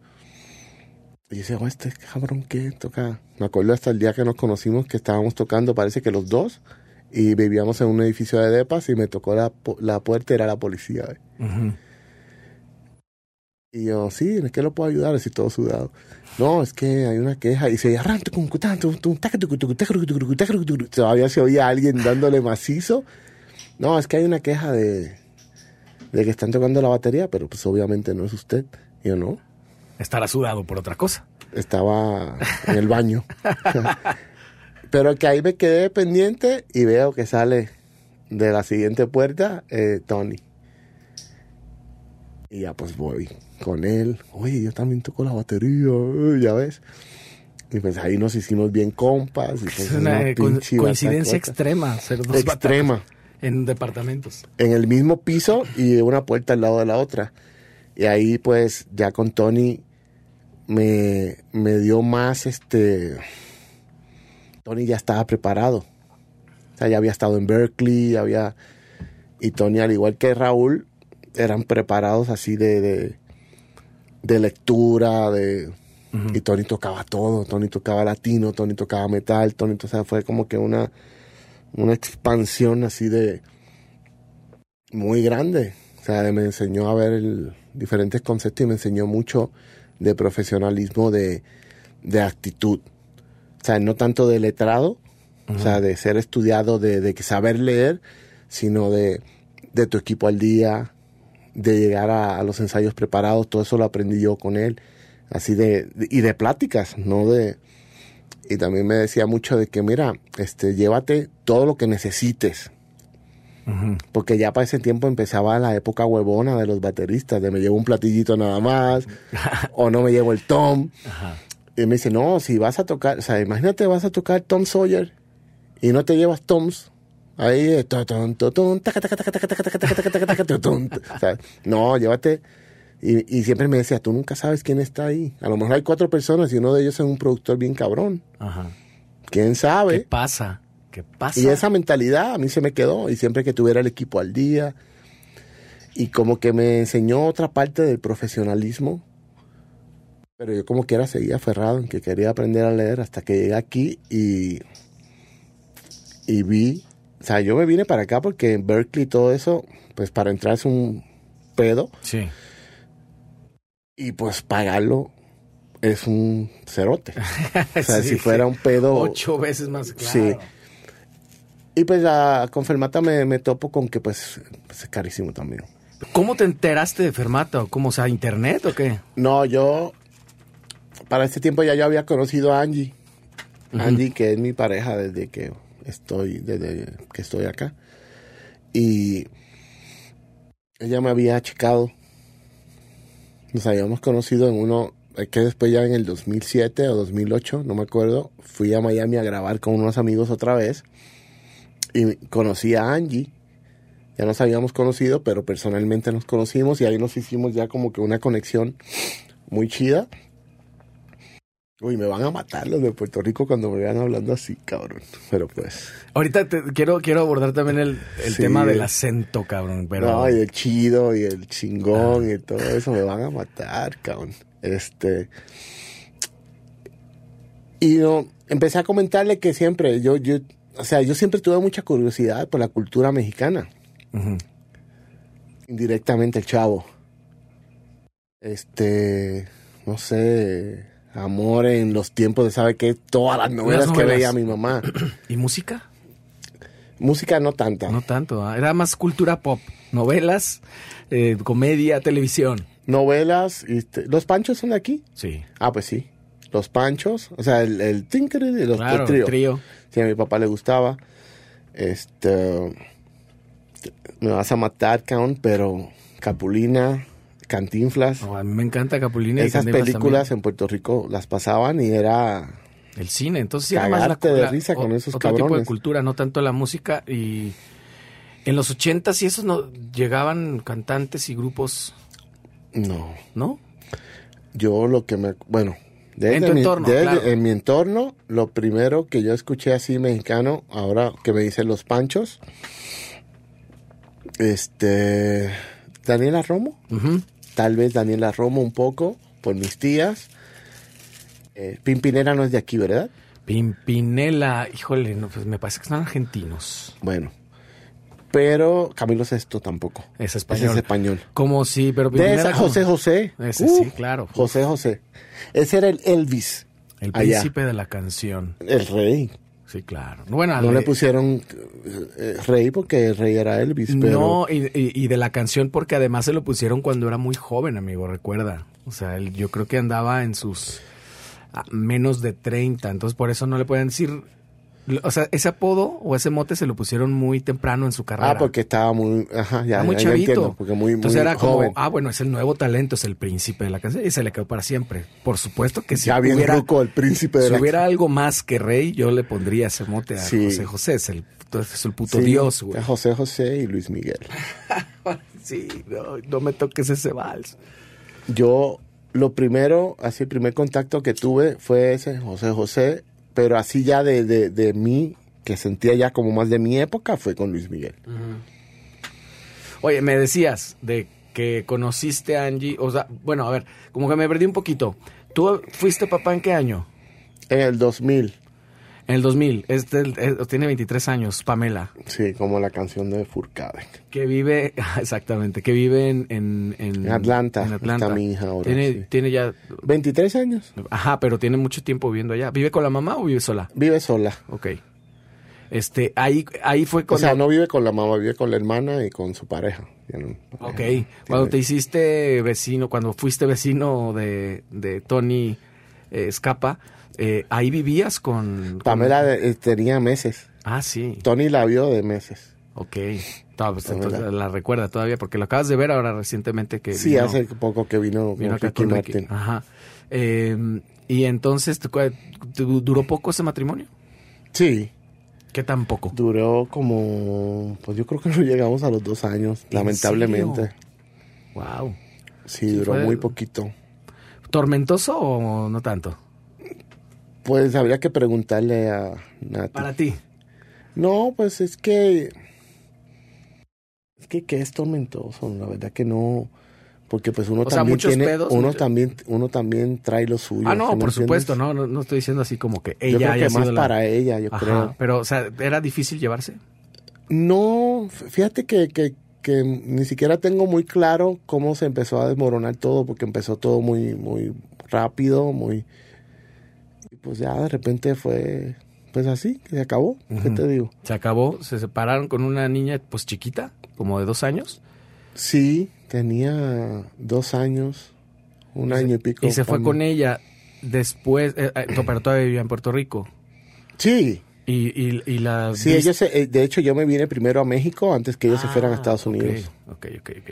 Bueno, entonces ya estamos en la parte de México. ¿Tú habías visto, entonces Fermate eso, conocías a Angie ya por redes? Sí, ¿O se conocieron? nos conocimos por redes, O sea, es un amor de internet es un amor de internet, que sí funciona, porque aparte tienen como 14 años juntos. 13 años. Pues, si empezaron a andar desde antes. No, yo la conocí a ella, este, ¿qué será? Como el 2008, pero no, no fue hasta que nos conocimos en persona. Ah. Ajá. Siempre fue así, ella me ayudaba mucho con, me mandaba información de, de conservatorio, de cosas así, ¿no? Y yo me acuerdo de la UDG, que fue mi primer intento cuando llegué, pero pues no. ¿Pero por qué México? ¿Por qué no pensaste? Digo, ya me dijiste de No, Berkeley, había pensado en, en, en, en otras. Pero seguro había 150 opciones más.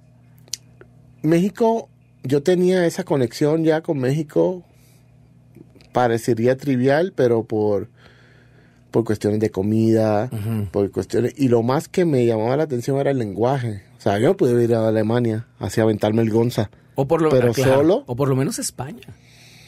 o España, pero fíjate que no, siempre, siempre me fui más por el lado de Latinoamérica. Nunca volteé para Europa para nada. O sea, siempre... Y cuando yo empecé a investigar y ver que México, por ejemplo, la Ciudad de México fue lo primero que me llamó la atención. Entonces, que era una metrópoli comparada con Manhattan, con, con ciudades así, ¿no? Y, y luego vi que era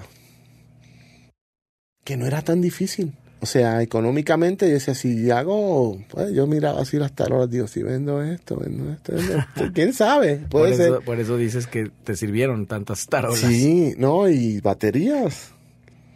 O sea, yo tenía muchas cosas que necesariamente, pues, o sea, como si fuera yo un coleccionista, o sea, ¿qué? Ajá. Y tampoco era así como que muy chingón tocando para tener todo eso. Pero pues como dice Gonza, el que tiene, pues es porque lo puede comprar. Claro. no es porque toque muy cabrón. Y ya luego, y ya luego cuando me doy el salto acá, este, pues con la primera escuela que me topé que sí pude entrar, porque pues ahí obviamente si pagas, entras. Claro. Esa es la ventaja. Fue enfermata, todavía no estaba la, la mítica ULM. La ULM. Que si no, que si te hubiese hubieras- sido, sí, por supuesto, por supuesto que no me lo hubiera pensado. Pero también te tocó entonces, porque Fermata no era barato, No, pero a ti, a ti sí te alcanzaba. no, no, o sea, yo entré a un, era un curso como de dos meses. La verdad que no me acuerdo, quería, No era la carrera. no, era como un pre, Ok, la prelicenciatura. o como una introducción, una cosa así, y creo que eran uno o dos meses, no, la verdad no recuerdo bien, o tres, una cosa así. Fue en el verano, fue en el verano. Y lo pagué, para eso sí me alcanzó. Y sí me hubiese alcanzado, pero yo decía, ¿cómo es? eran como nueve mil pesos al mes. Ujú. Entonces, cuando yo hacía los cómputos, decía, pues, oh, ese ido a Drummer Collective, güey. o sea, en Nueva York, sí se me hizo caro. Se me hizo caro y. Y se me hizo como que no. O sea, yo me esperaba como otro nivel, como un poquito más pro. Digo, no quiero herir susceptibilidades y. A estas alturas están más heridos que, el- Ni, ni que la nada. gata bajo la lluvia, Ni- cabrón. ni nada de eso, pero pues es que aquí, tú- aquí yo me topé con muchas cosas, este, que fue, un, fue muy conflictivo para mi ética, ¿no? Y eso que yo no era muy ético, que digamos. Pero por ejemplo, por un ejemplo, aquí él, no le hace, con que sepas poquito más que el estudiante, ya eres maestro. Y "¿Pero ¿cómo crees? no, o sea, y me topaba con esas situaciones y eso como que medio lo sentí en que no, no tenía el nivel que yo esperaba, ¿no? No quiero decir malo o bueno, pero yo esperaba, y además por esa cantidad de dinero, yo me esperaba Sí, otra cosa. ¿sí claro, mucho más nivel. Mucho Sí. más nivel. Y, ya luego- y además, que me pasa? Que luego, luego empiezo a tocar también Acá, aquí. O sea, no me, to- no me tomó ni un año ¿Cuál- conectarme. ¿Cuál fue la primera banda o proyecto? La primera vez que toqué, así ya con paga, porque había tocado algunas que otras audiciones, hay algún chingo de gesto con las manos. Este fue con, fue cubriendo a Gonzalo, Ajá, con un grupo, un proyecto que tenía algo que se llamaba Matilda. ok. ¿Qué es lo, pre- lo previo a, a Astrodisco? Ajá. Ajá, digamos, Covers. digamos que, pero, pero diferentes. Sí. ¿Más pop? Era más este RBD, más esas cosas. Claro. Paulina Rubio, Ricky Martin, más de esas cosas. y pues así Gonza me dice, oye, este voy a tocar, ¿cómo ves, vecino? Voy a tocar este con, con la Big Mama, ah, con la Gran Mama y para que me cubras. Sin verme tocar, cabrón. Otra vez. ¿Y vecino? eh, ¿Sí eran vecinos? Sí, ¿Y se conocieron así? Sí, fue bien, fue bien cagada esa historia porque yo cuando llegué empecé a vender cosas por Anumex, ¿sí te acuerdas? Sí, sí, sí. Y puse un platillo y luego luego me contestó una persona. Ah, pues me interesa para vernos. Además yo vendía las cosas muy baratas porque no le hallaba al, Claro. al cambio. Allí me cambio. tuvo Angie que me tuvo que dar muchos jalones de orejas para que me pusiera el tiro. Creo que Gonza se aprovechó de mí en varias situaciones, pero es de otro podcast. ese. O sea, te, conta- te contactó una persona por Anumex. Por pero, Anumex. Pero cuando lo conociste, viste que no era una persona, era Gonza. Era Gonza, correcto, era esa, eso. Pero resulta que me dice, ¿dónde eres? Y yo pues, este, o sea, yo, Angie, ¿cómo se llama esto acá? Ah, Bosques de San Isidro. Bosques de San Isidro. Ah, yo también. Y así fue casi como que sal, sal. Ah, hola. Leva- levanta la mano. Sí. Y éramos, pero vecinos de cuatro o cinco puertas, pero, o sea, bien similar a lo de Tony, pero había un cancel Ajá. puesto a huevo como para dividir un coto que no había que dividir y él vivía del otro lado. Ok. Y ahí lo conocí y, y fue así como, como lo que te comenté cuando estaba en la, en la prepa. Ah, ¿te gusta Metallica? A mí también. Eres mi ah, compa. Ah, no Best mames, Friends no. Forever. Ajá. Ya, a partir de ahí. Pero Gonza, ¿eres zurdo? Yo soy zurdo. ¡Ah! Y ahí nos agarramos en la playa, ¿no? Como Rocky y Apolo. y fue así, Gonza. Ya yo había conocido a Roy. Sí, ubicas a Roy Gómez. Ca- cantante, sí, porque claro. él trabajó con Angie. Y yo lo había conocido en este lugar que está ahí sobre Lázaro Cárdenas. Eh, Rock- Rocktown. Ese día también conocí a Aldo y a Gus. Pero no, no cotorreamos. O sea, ya ves que son este, bien expresivos los muchachos. Exacto. Y luego que me dice Gonza de cubrirlo y vamos, pues era el estudio de Aldo, el mítico Remy. Ajá. Y ahí ya lo conocí en forma y siguió igual de expresivo. Este, y estaba Gus también, pero ahí sí ya Gus y yo nos empezamos a cotorrear más. Y Oye, pero ahí, a ver, para un poco. Ahí el, el Aldo Muñoz es sinónimo de click track o de secuencia. sí, ¿Tú ya traías previo algo de eso? sí, ¿Ya habías tocado? sí, con Juan Carlos, con el que te mencioné, de- que toca con Etnita, con él hice algunas cosas con el click. Yo practicaba mucho con el click, ¿eh? por ya consejo de Raúl, de Tony, venía con esa escuela, ¿no? De, y, pero no, al ni- no a los niveles, este, acuérdate que el click en ese tiempo no era, o sea, el que viene ahora a tocar con Gargamel va a estar en Disney. sí. El que próximo que venga, que espero que no sea ninguno, va a estar en Disney, que tiene marcas, tiene todo en el click. Yo no, Era click y ya. Y click. un sonido horrible el del acid que usa todavía Aldo. Ah, Ajá. Y, y muchas veces no dependía tan solo de ti, que te supieras bien la canción. Si el cantante no entraba donde era, ya había que pagarle a seco. ¿eh? Y pues sí, era con click. Y eso era más bien lo que yo quería aclimatarme. Pues yo me compré mis audífonos. Ya ves que siempre me gusta este estar bien Sí, te quedaste Lo mejor o- preparado. O, sea, al parecer, como que hizo mucho eco esos, esos consejos. Porque, o sea, ahora que me los cuentas, es como me estás, me estás narrando un día cualquiera la vida de Iván Maldonado. O sea, Sí. siempre tienes tu equipo al, y, y no hace cebollas, lo sabes, y siempre te lo- te lo he dicho y se lo digo a todo mundo, que estás hasta preparado de más, ¿no? Sí, estoy preparado para el desastre. Ajá. Unos audífonos extra, cables extra, todo. Hasta hace poco tenía en el, en el coche dejaba un set de micrófonos por si acaso, pues ya nunca lo uso, pues lo saqué. Exacto. Nunca me ha fallado. Entonces, hago ese toquín y ya Aldo me empieza a hablar. Pa, o sea, así no digas que para todo, pero para algunos otros toquines ya llegué a tocar con los hongos algunas veces. Pues de ahí ya conocí a, a Gus y ya Gus me mandaba que si con Caco, que si con Saki. Y así estuve hasta que, pues por medio de Fer, que sin verme tocar, sin conocerme, pues prácticamente me metió a Gargamel, güey. Fer Barbudo. Fer Barbudo. Nos- nosotros tuvimos ahí la, la historia que converge de, de Gargamel. Empezamos a tener una temporada de, de bateristas. Son los que más han pasado por esta banda, pero además extranjeros. Muy chistoso porque Fer es de Canarias. Él dice que no sabe si es español o africano. ¿Como yo? no es americano o puertorriqueño. Y, y, y yo me voy a salir y ya tengo ah, el reemplazo. Es Iván, es Iván Maldonado, un güey de Puerto Rico. ¿Ok? Fuiste a, a Leyendas del Rock donde estábamos. Yo dije, bueno, buenísimo, pues sirve que se avienta tres, cuatro rolas, ¿no? No, pues ¿qué crees? Soy zurdo, güey. No pudiste. Entonces nada más era así. Y entraste también sin haberte oído tocar. Sí. Y fui. y- Solo con la venia del. Aquí, del- aquí, aquí con la, con la complicidad de dos partes que no me habían visto tocar, el que me recomendó y el otro tampoco, dice, ah, ok. Em- y yo dije, no, pues qué cabrón está aquí. Aquí tú llegas y te dicen, empiezas el viernes, güey. Estas son las entrevistas de trabajo más cabronas del mundo, güey. Sí. Y, y pues fue así, o sea, pues de repente conecté mucho con, con Jorge. Irónicamente, que Jorge siendo como más serio, más reservado, me acuerdo que esa noche no, no, pues no hay bronca, este, tal, Roja o Blues, la granja, sí, sí, sí.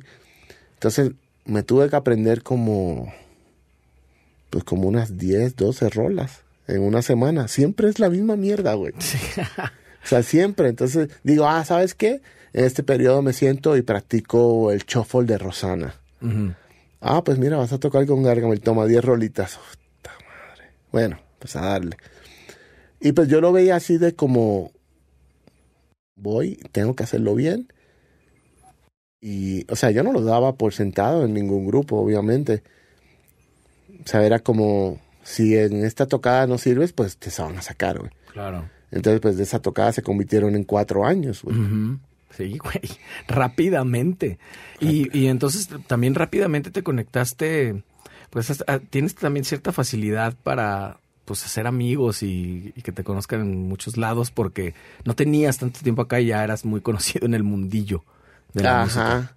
Porque hice algunas suplencias, ¿no? Y, y pues, como vengo con estos consejos de, de, de, de mis maestros, ¿no? De inspiradores, por decirlo de alguna manera, porque nunca me senté con uno de ellos a tomar una clase, pero más de cómo, de cómo tratar el trabajo, ¿no? Entonces, si yo he rechazado tocadas porque no les llego.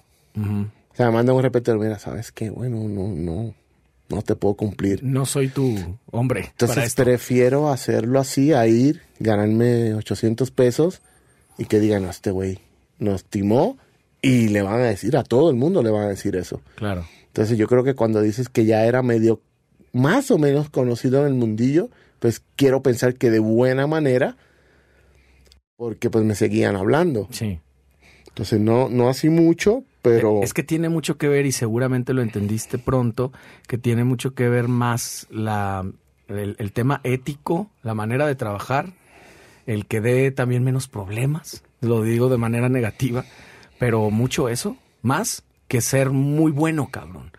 ¿Cuánta gente no conoces, y sobre todo bateristas, que son conflictivos, son impuntuales, son mal, mal quedados, y, y aunque sean muy buenos, la gente no les empieza a llamar más. Sí, porque y, y tampoco se toman en serio, yo creo, que, que el trabajo.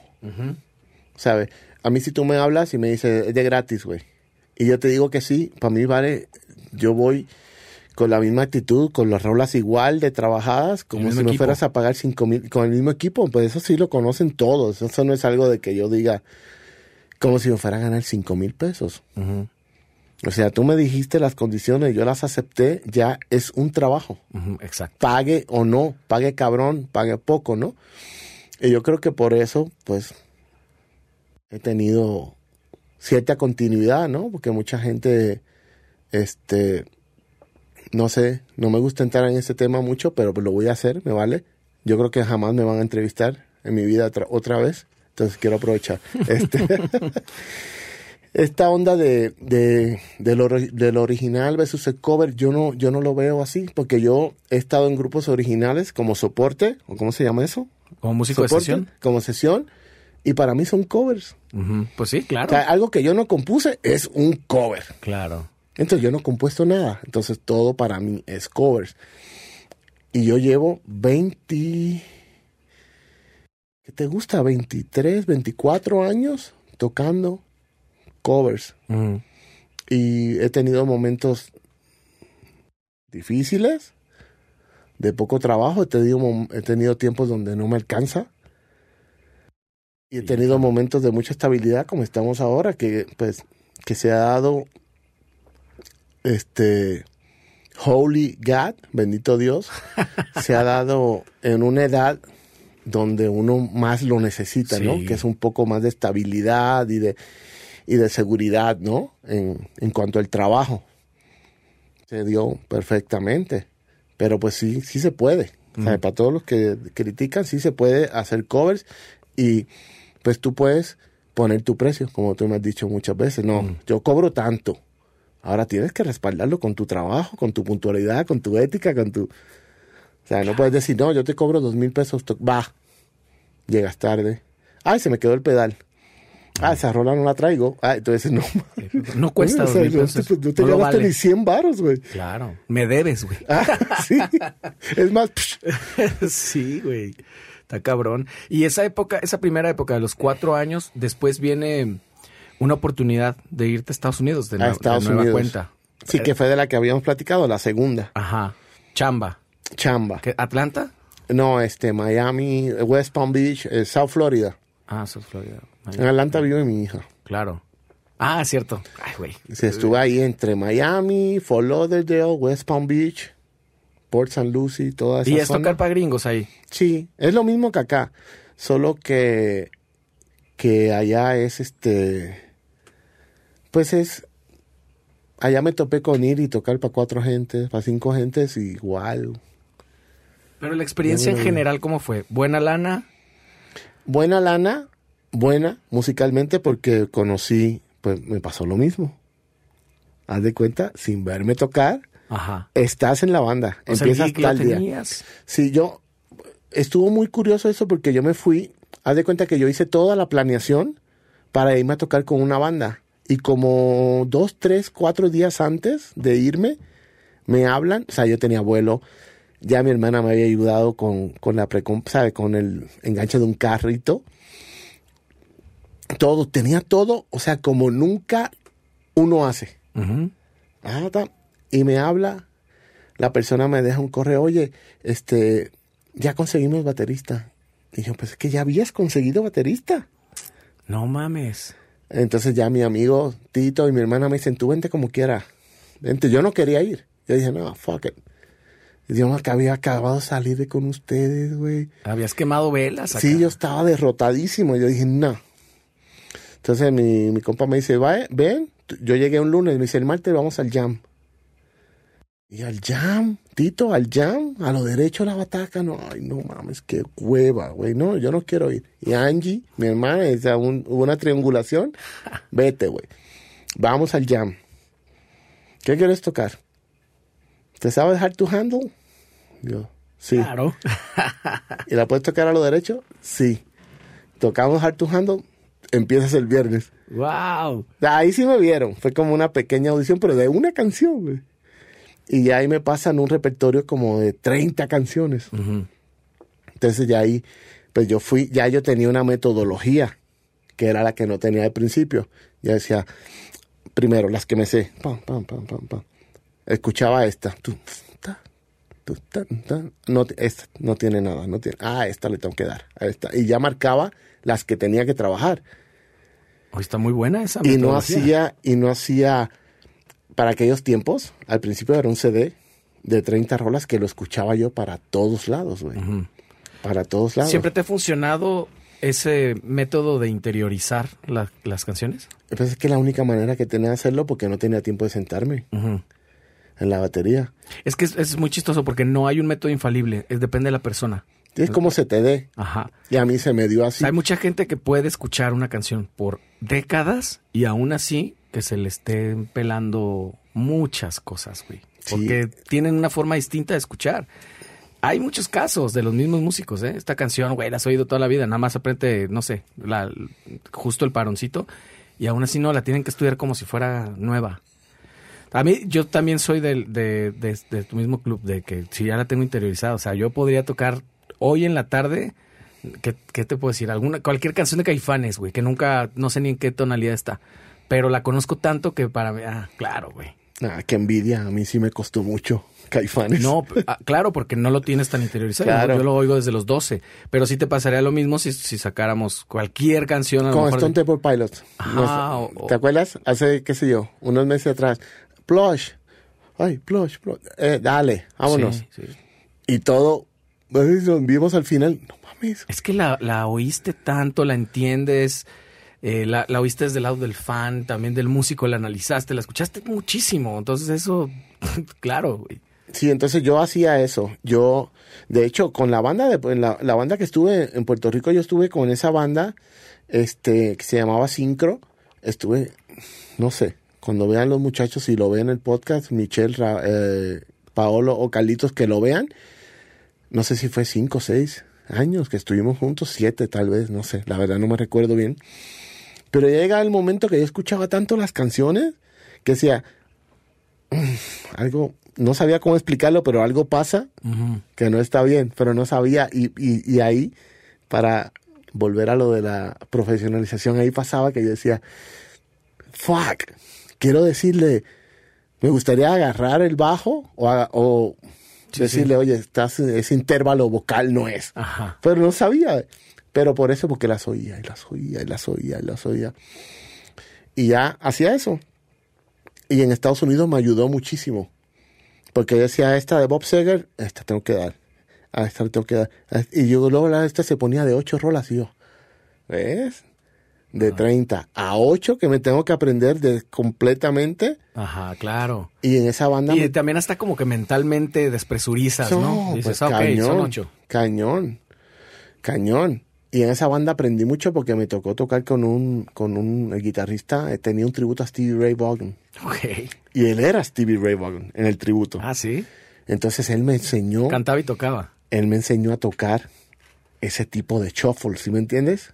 O sea, yo sí lo tocaba, pero pues como tocaba la granja, como usualmente la toca que es tu tu tu pa, tu tu tu pa. Más, no. ma- más pegado al rock. Ajá. Y él me enseñó, ahí con él aprendí, y tocamos Just Got Paid, y yo me la aprendí bien hueso, y él, mira, y me lo explicaba así como baterista, se me hacía bien chingón. Y con Greg aprendí mucho a, a cómo hacer el approach para aprenderme una canción. O sea que en cada proyecto uno aprende algo, por más mal bien que te vaya.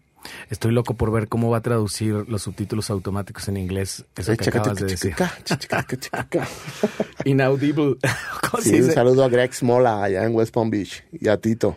¿Y en qué momento termina ese asunto, eh, tu, tu temporada ya? ¿Cuánto duró? Duró como ocho meses. Güey, ni siquiera, yo no sé por qué yo tenía la idea que tal vez que un par de años. no, no, no. Para mí fue muchísimo tiempo. Yo estaba muy... Vivía con mi hermana, con, ¿sabes? Siempre Como medio... estar como... Sí, incómodo, porque ya yo tenía cuarenta y tantos años. Ay, güey, no, pues claro. O ya sea, no es tan no- fácil que te adaptes a cualquier entorno. Si no, tienes 22, 23 años, pues te duermes en el sofá. Ay, perdón, estoy encuerado. Sí, uno- Sorry. sí, uno se va haciendo O sea, más mañoso. A mí, de- paréntesis, a mí me, me pasó cuando me separé que, que me, se me hizo muy buena idea agarrar roomies, güey. Un roomie. Pero, y yo no tenía ni 40, ¿eh? Pero ya tal vez 37, 38 por ahí. No, güey, no, en mi vida lo vuelvo a hacer, ya no se puede hacer. Yo creo que a lo mejor cuando tienes 21, 22 años tal vez es posible, pero no, te empiezas a hacer muy... Y no, no, como tú dices, no que yo sea la pulcritud andando ni nada, pero tienes tus propios rituales, tus, tus, tus mañas, quiero... Y además hasta, hasta se vulnera uno porque tienes tus manías, güey. Sí, sí, claro. De, no sé, sabes, de, de bañarte, te rascas la cola. eh, y pues eso lo veía muy normal y ya te tienes que cuidar de eso. Digo, por poner un ejemplo de así. Sí, más, muy, más, muy- más, más las fiestas, por ejemplo, yo en ese tiempo todavía fiesteaba mucho, pero las fiestas a destiempo, que un día que no andas tú de humor y un domingo te llegan con todo el mundo y, eh, pues aquí se Sí, puede, o, ¿no? o tu roomie tiene un trabajo normal, Ajá. por llamarlo de alguna manera, porque tampoco me incomoda que me digan, ah, un trabajo normal. Pues nuestro trabajo no es normal. Esa es la verdad. A mí no me incomoda eso. No, ni a mí.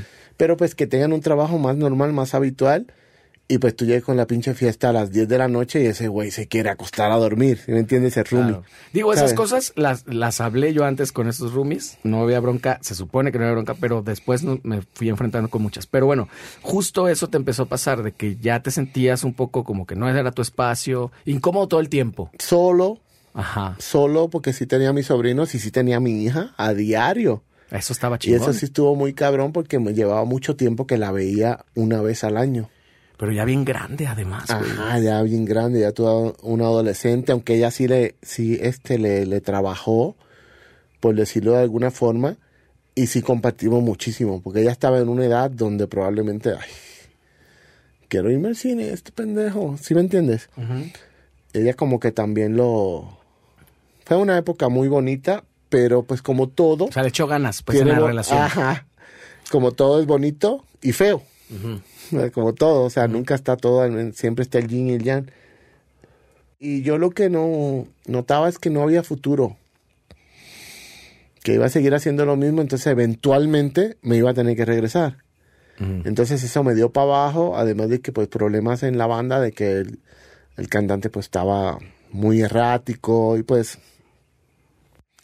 muchas cosas que, que no sé por qué los músicos no lo aprenden de otros músicos, porque Ay. lo tienen que vivir. Nadie experimenta en cabeza. Ajá, no sé por qué. Y pues nada, como que me desanimé y pues yo no soy mucho de, de tratar de arreglar conflictos que, o sea, guerras que sé que no voy a... Que ya están tan perdidas de antemano. Ah, entonces yo digo, no, pues sabes qué, me voy a regresar. Este, yo tenía otro trabajo allá, trabajaba en Home Depot. Y cuando yo vi que no iba a poder transferirlo para acá, dije, no, pues olvídalo, me voy. Entonces me regresé y poquito después se me da lo de Vallarta, Ajá. que fue igual. De cuenta, volvemos a repetir un poquito, ahí le puedes recortar. Me llamaron, no me vieron tocar, toma las rolas, pum, y ya, a tocar. Y pues después pasó esa, pues, e- esa historia de Puerto Vallarta que fue otro, otro, otra uni- ahí se fue casi como un doctorado de aprendizaje ¿Por? de lo que hacer y lo que no hacer. Sobre más todo de lo, que, no hacer. Sí. ¿Por qué? ¿Cómo lo ves? Pues esa oportunidad se da. Yo cuando regresé hicimos una banda. Yo dije, pues voy a hacer yo una banda, ¿no? Y pues es todo un problema. ¿Qué era la verdad primera que mi, mi- te empecé a respetar mucho más. De hecho, nos conectamos mucho más cabrón en esa época. Sí, sí, sí. Para mí, por muchas razones que conoces, que son material para otro podcast, también estoy perdido en los- esos cuatro años que estuviste. También me, me costó mucho trabajo encontrarme como, como líder y, y- y, pues, muchas otras cosas personales y tal. Pero sí, e- eso que dices justamente pasó, que como que empezamos a conectar más como amigos, ya no tocando juntos. Sí, sí, pero pasaron muchas cosas en tu vida y en la mía. O sea, y, y digo, así diciéndolo con mucho respeto, pues eras otra persona. Claro. Eras otra persona.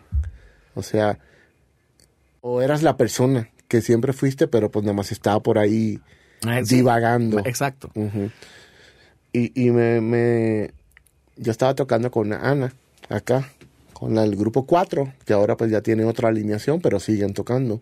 Y tú lo iniciaste. Ajá, yo lo inicié con el guitarrista, con Quique. Pero no, no teníamos absolutamente o sea, un toquincito acá, un toquincito allá. Después que yo me fui, les empezó a ir bien. Pues, ah, mira, chido. A huevo. Entonces, invitan a Ana a, a Vallarta. Y me dice, oye, ¿cómo ves? Y yo, o sea, yo acabo de regresarme a Estados Unidos. O sea, Y habías tenido mucho tiempo también, ya habías, ya habías vivido ahora sí una relación a distancia. sí, que, que yo siempre he tenido ese soporte de, de Angie. Siempre. Y muchos otros. La verdad que es, una barbaridad. La verdad que háganlo, muchachos. No teman. Sí, no todo el tiempo se falla. Y que el día que se falle, que se, pues, se falló. pues, Claro, y, y realmente sí, eso ha sido como un, una- un apoyo y un soporte importante y que te ha además permitido hacer muchas cosas. No siempre se da eso. Hubiera sido otro tipo de presión y otro Sí. tipo, o sea, no necesariamente eh, quiero decir económica ni nada, pero sí como de, de idea de la vida, de lo que está bien y lo que está mal, eh, estarte como, como señalando, ¿sabes? Y sobre todo también que se da mucho, como no es un trabajo normal, pues una cosa de, güey, ya eh, la estás cagando. Es lógico que la estás cagando. Ensériate, búscate un Claro. empleo. De verdad. Ajá, de verdad. Esa sí no me gusta. De verdad, sí. Eso sí un está empleo cool. normal, sí te la acepto. Un empleo de verdad, porque a mí me pagan. Ese me pagan más. Claro, y trabajas. Y Y, trabajas. y cañón. También como... se trabaja mucho. O sea, lo que mucha gente no, no, que yo sé que es bastante trillado y lo han dicho todo el que pasa por aquí lo dice. Mm, Pero pues yo no voy a hacer la excepción. De lo más que se trabaja es de lo que la gente no ve. exactamente. Es lo más que se trabaja. Ya la gente ve el producto final, no ve todo lo que hay atrás, ¿no? Y está bien. O sea, es Pues parte, es no- parte no, de. No sé, no. ¿Cómo te digo? No, mm, no es la aspiración que todo el mundo entienda desde las, las entrañas de que se trata esto. Está bien, es un espectáculo. Y como todo espectáculo, es falso, digamos. Es un, es un performance nada más. Sí, y es parte de, de- de todo el trabajo. Ese es el, el- final, ¿no? Ajá, la cereza en el pastel. Entonces, o sea- el problema es que los mismos músicos se creen eso y piensan que están solamente trabajando en ese momento. Y eso ya no es nada, güey. Como, mira, como dice o dijo alguna vez Keith Richards, yo lo que cobro es la prueba de sonido. Me parece muy metafórico porque el show es gratis. O sea, porque la prueba de sonido para mí incluye todo lo demás. ¿no? O sea, Claro. lo, lo- lo pongo ahí en ese costal, que es la preparación, el llegar, el tener toda esa cosa. El show es gratis. Todo lo demás es lo que te cobro. Sí, y, y nosotros, muchos músicos, este, por, bueno, no quiero, este, estigmatizar ni mucho menos, pero mucho músico de, de los que tocamos, porque yo soy de esos, ¿eh? De bares y esa onda, no nos da, o sea, no, no dimensionamos ese mensaje de Keith Richards porque nunca hemos ido a una prueba de sonido. Yo lo viví con Tony. Ajá. Una prueba de sonido con Franco De Vita que duró como tres horas. Y O decía, sea, ay, no seas mamón. Claro, yo lo, yo lo tomo como la metáfora, el soundcheck quiere decir todo lo que hay detrás. Quiero, porque sí, en, en nuestra dinámica es, es raro el soundcheck como tal, pero sí todo lo demás. O sea, preparar el, el ensayo, el estudio, de alguna manera como a la banda le funcione. Porque nos- que nosotros somos una banda que no ensayamos, pero tocamos tanto que no necesitamos ensayar. Y la visión de las canciones. Ayer mismo que estrenamos una canción, eh, que, que me enorgullecí mucho de todos, güey, porque va sin sonarla una sola vez. Era, ya está. Y la respuesta está en la misma canción, no tendría por qué haber duda, ¿no? Sí, porque es que no es algo que, que, que compusimos ayer. Ajá. Eso ya estaba hecho, mira, ahí está el template, estúdialo. Pero yéndonos al, no al sentido metafórico de la frase de Criche, sino al literal, Sí. está muy cabrón los soundchecks de esa gente. Sí, sí, sí. Cuéntame de ese que está buenísima esa anécdota que te tocó vivir de cerca. Esa, esa anécdota, yo había vivido ya uno de Incubus, que me tocó rentar una batería a, a la banda que hizo Apertura, y, y fue así, fue como de dos horas, casi tres. Y yo, no manches, qué hueva. Pero con ese de Franco me pasa más o menos similar. A Tony se le queda a la producción, deja los fierros de su batería en Miami. Y me habla Tony, oye, como yo tenía mi equipo era Yamaha también, para ese tiempo él estaba patrocinado por Yamaha, yo pues por supuesto. Y voy, lo llevo y me quedo al soundcheck. Y para mí fue la primera vez que vi un soundcheck sin monitores. ¿Eso fue en Puerto Rico? en Puerto Rico. Entonces, yo no escuchaba más que la batería y los y el brass y esa onda, la guitarra no escuchaba el yo, ¿qué Pues sí, las- mierda es esta, güey? cosas acústicas. Ajá. Y Franco acá. Y yo, ¿qué mierda? Y ya me dice, Tony, vete al salón. Y cuando ya me voy afuera, yo, no mames. Pero no había nada de monitores en el, Ya en para el entonces escenario. era puro in-ears. Y eso fue como para el. ¿Qué te gusta? 2006, 2007. Ujú. O sea. Van, qué sé yo, Ya 15 un rato, años. Sí, sí. ¿sabes? Es mucho tiempo. Y sí fue una experiencia así como. ¡Wow! O Y, sea, y- y lo, que- a lo que te refieres es que el soundcheck pues no es cualquier cosa, es un trabajo que dura pues hasta a veces hasta más que el show. sí, de hecho sí, porque duró. Yo estuve unas tres horas ahí. De hecho, iba a ir al show. Yo que no estaba haciendo nada. Salí tan cansado que no, que me quedé dormido. Y no fui al show y nomás regresé como a las 11 por las cosas, güey. Claro. O sea, muy, muy. O sea, que esa frase está muy chingona de Keith Richards, la verdad, es cierto. que eh, quién sabe en qué año lo habrá dicho Keith Richards, porque estoy seguro que hoy ya no hace pruebas sonido. Probablemente no, pero- no, pues que ahora tiene el, Guitar Tech, lo puede hacer, qué sé yo. Y yo creo que hace muchos años ya. Sí, pues ya en esta, esta prueba que hicieron acá en el 3 de marzo, ya hace unas semanas, era así de que no, probamos líneas nada más, duró como media hora. ¿Te refieres a la banda de Ricky al de Martin? Ricky. Pero pues ya tienen un mes rodando. Ujú. Entonces ya con toda la onda digital, que... Sí, que esas tecnologías han- cosas que acercan hay. mucho más. Y pues nada, me fui a, a Vallarta, lo, lo discutí con Angie, pues ella sabe que, que esto es de, de, de donde haya trabajo, cuando haya. Claro. En mi carrera es así. Lo entendió más o Pero menos. desde mucho tiempo antes, Qué desde chido. que éramos amigos, sabía. Y pues ya yo me fui allá con, con una idea de que voy a traer un carro, dos casas y, y pues no, también hay que pegarle. Sí, porque te venden también eso, ¿no? Está el mito, está, hay dos mitos fuertes que yo he visto a lo largo de mi carrera en, en este asunto, en este lado oscuro del hueso o de la o de los covers. Uno es el versátil, de bueno, ya me voy a meter al versátil porque ahí hay lana. Y otro es Vallarta. Sí. o las playas. Ah, pues, eh, los cabos, estas cosas. Sí hay casos en los que la gente hace mucho dinero, pero también te encuentras con que, como toda condición humana, se empieza a hacer mafias, circuitos en los que difícilmente puedes entrar, de que ya son pocos los que realmente les pertenece el pastel y que te lo compartan está cabrón. Sí, sí, yo, yo en, en la primera, la del versátil, luego, luego me di cuenta que era un mito. Porque yo estando en Fermata me hablaron para tocar con un versátil. Y esa es una de las, de las, de las ofertas que rechacé por no estar preparado. No sabía tocar cumbias, no sé tocarlas bien. Lo latino, o sea, no, no estoy incómodo con el 6x8 porque la salsa, todos esos ritmos los ven, los conozco desde, desde chamaquito y no estoy incómodo, pero no los domino, ¿no? Entonces dije, no, pues yo no. Pero ya cuando yo lo reza- rechacé, ya me habían hablado de la paga y eso pudo haber sido la segunda razón para rechazarlo, ¿no? Claro.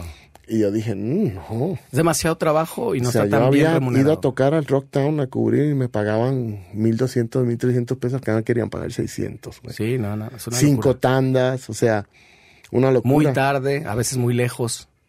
Y yo creo que eso también me hizo ver el, el- a ver, pues déjame pongo el tiro con estos ritmos que no conozco, pero cuando me hablaron de la paga, tal vez dije, ay, no, pues no vale la pena. Claro. O sea, es un pensamiento un poco chiquito también, porque yo pude haber dicho, no, pues le entro a esto, pero no. O sea, yo acababa de llegar, tenía dinero, Ajá. o sea, no, no, no tenía que hacerlo por eso. Sí, no era un motor particularmente. Ajá, y, y quería estudiar. Quería estudiar. Yo dije, si agarro este jale, voy a empezar otra vez a estar sobre el, el- sobre la marcha otra vez. Y no, quería estudiar y ya luego pues me topé con la otra ugly truth que, que ya platicamos. Y pues hablando del segundo mito, ¿no?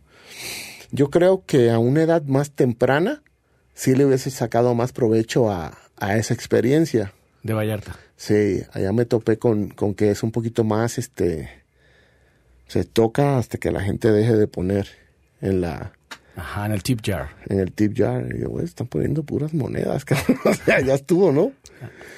Y, y cosas así, o sea, sí conocí mucha gente, mucha gente buena, mucha gente, pues, que hay en todos lados.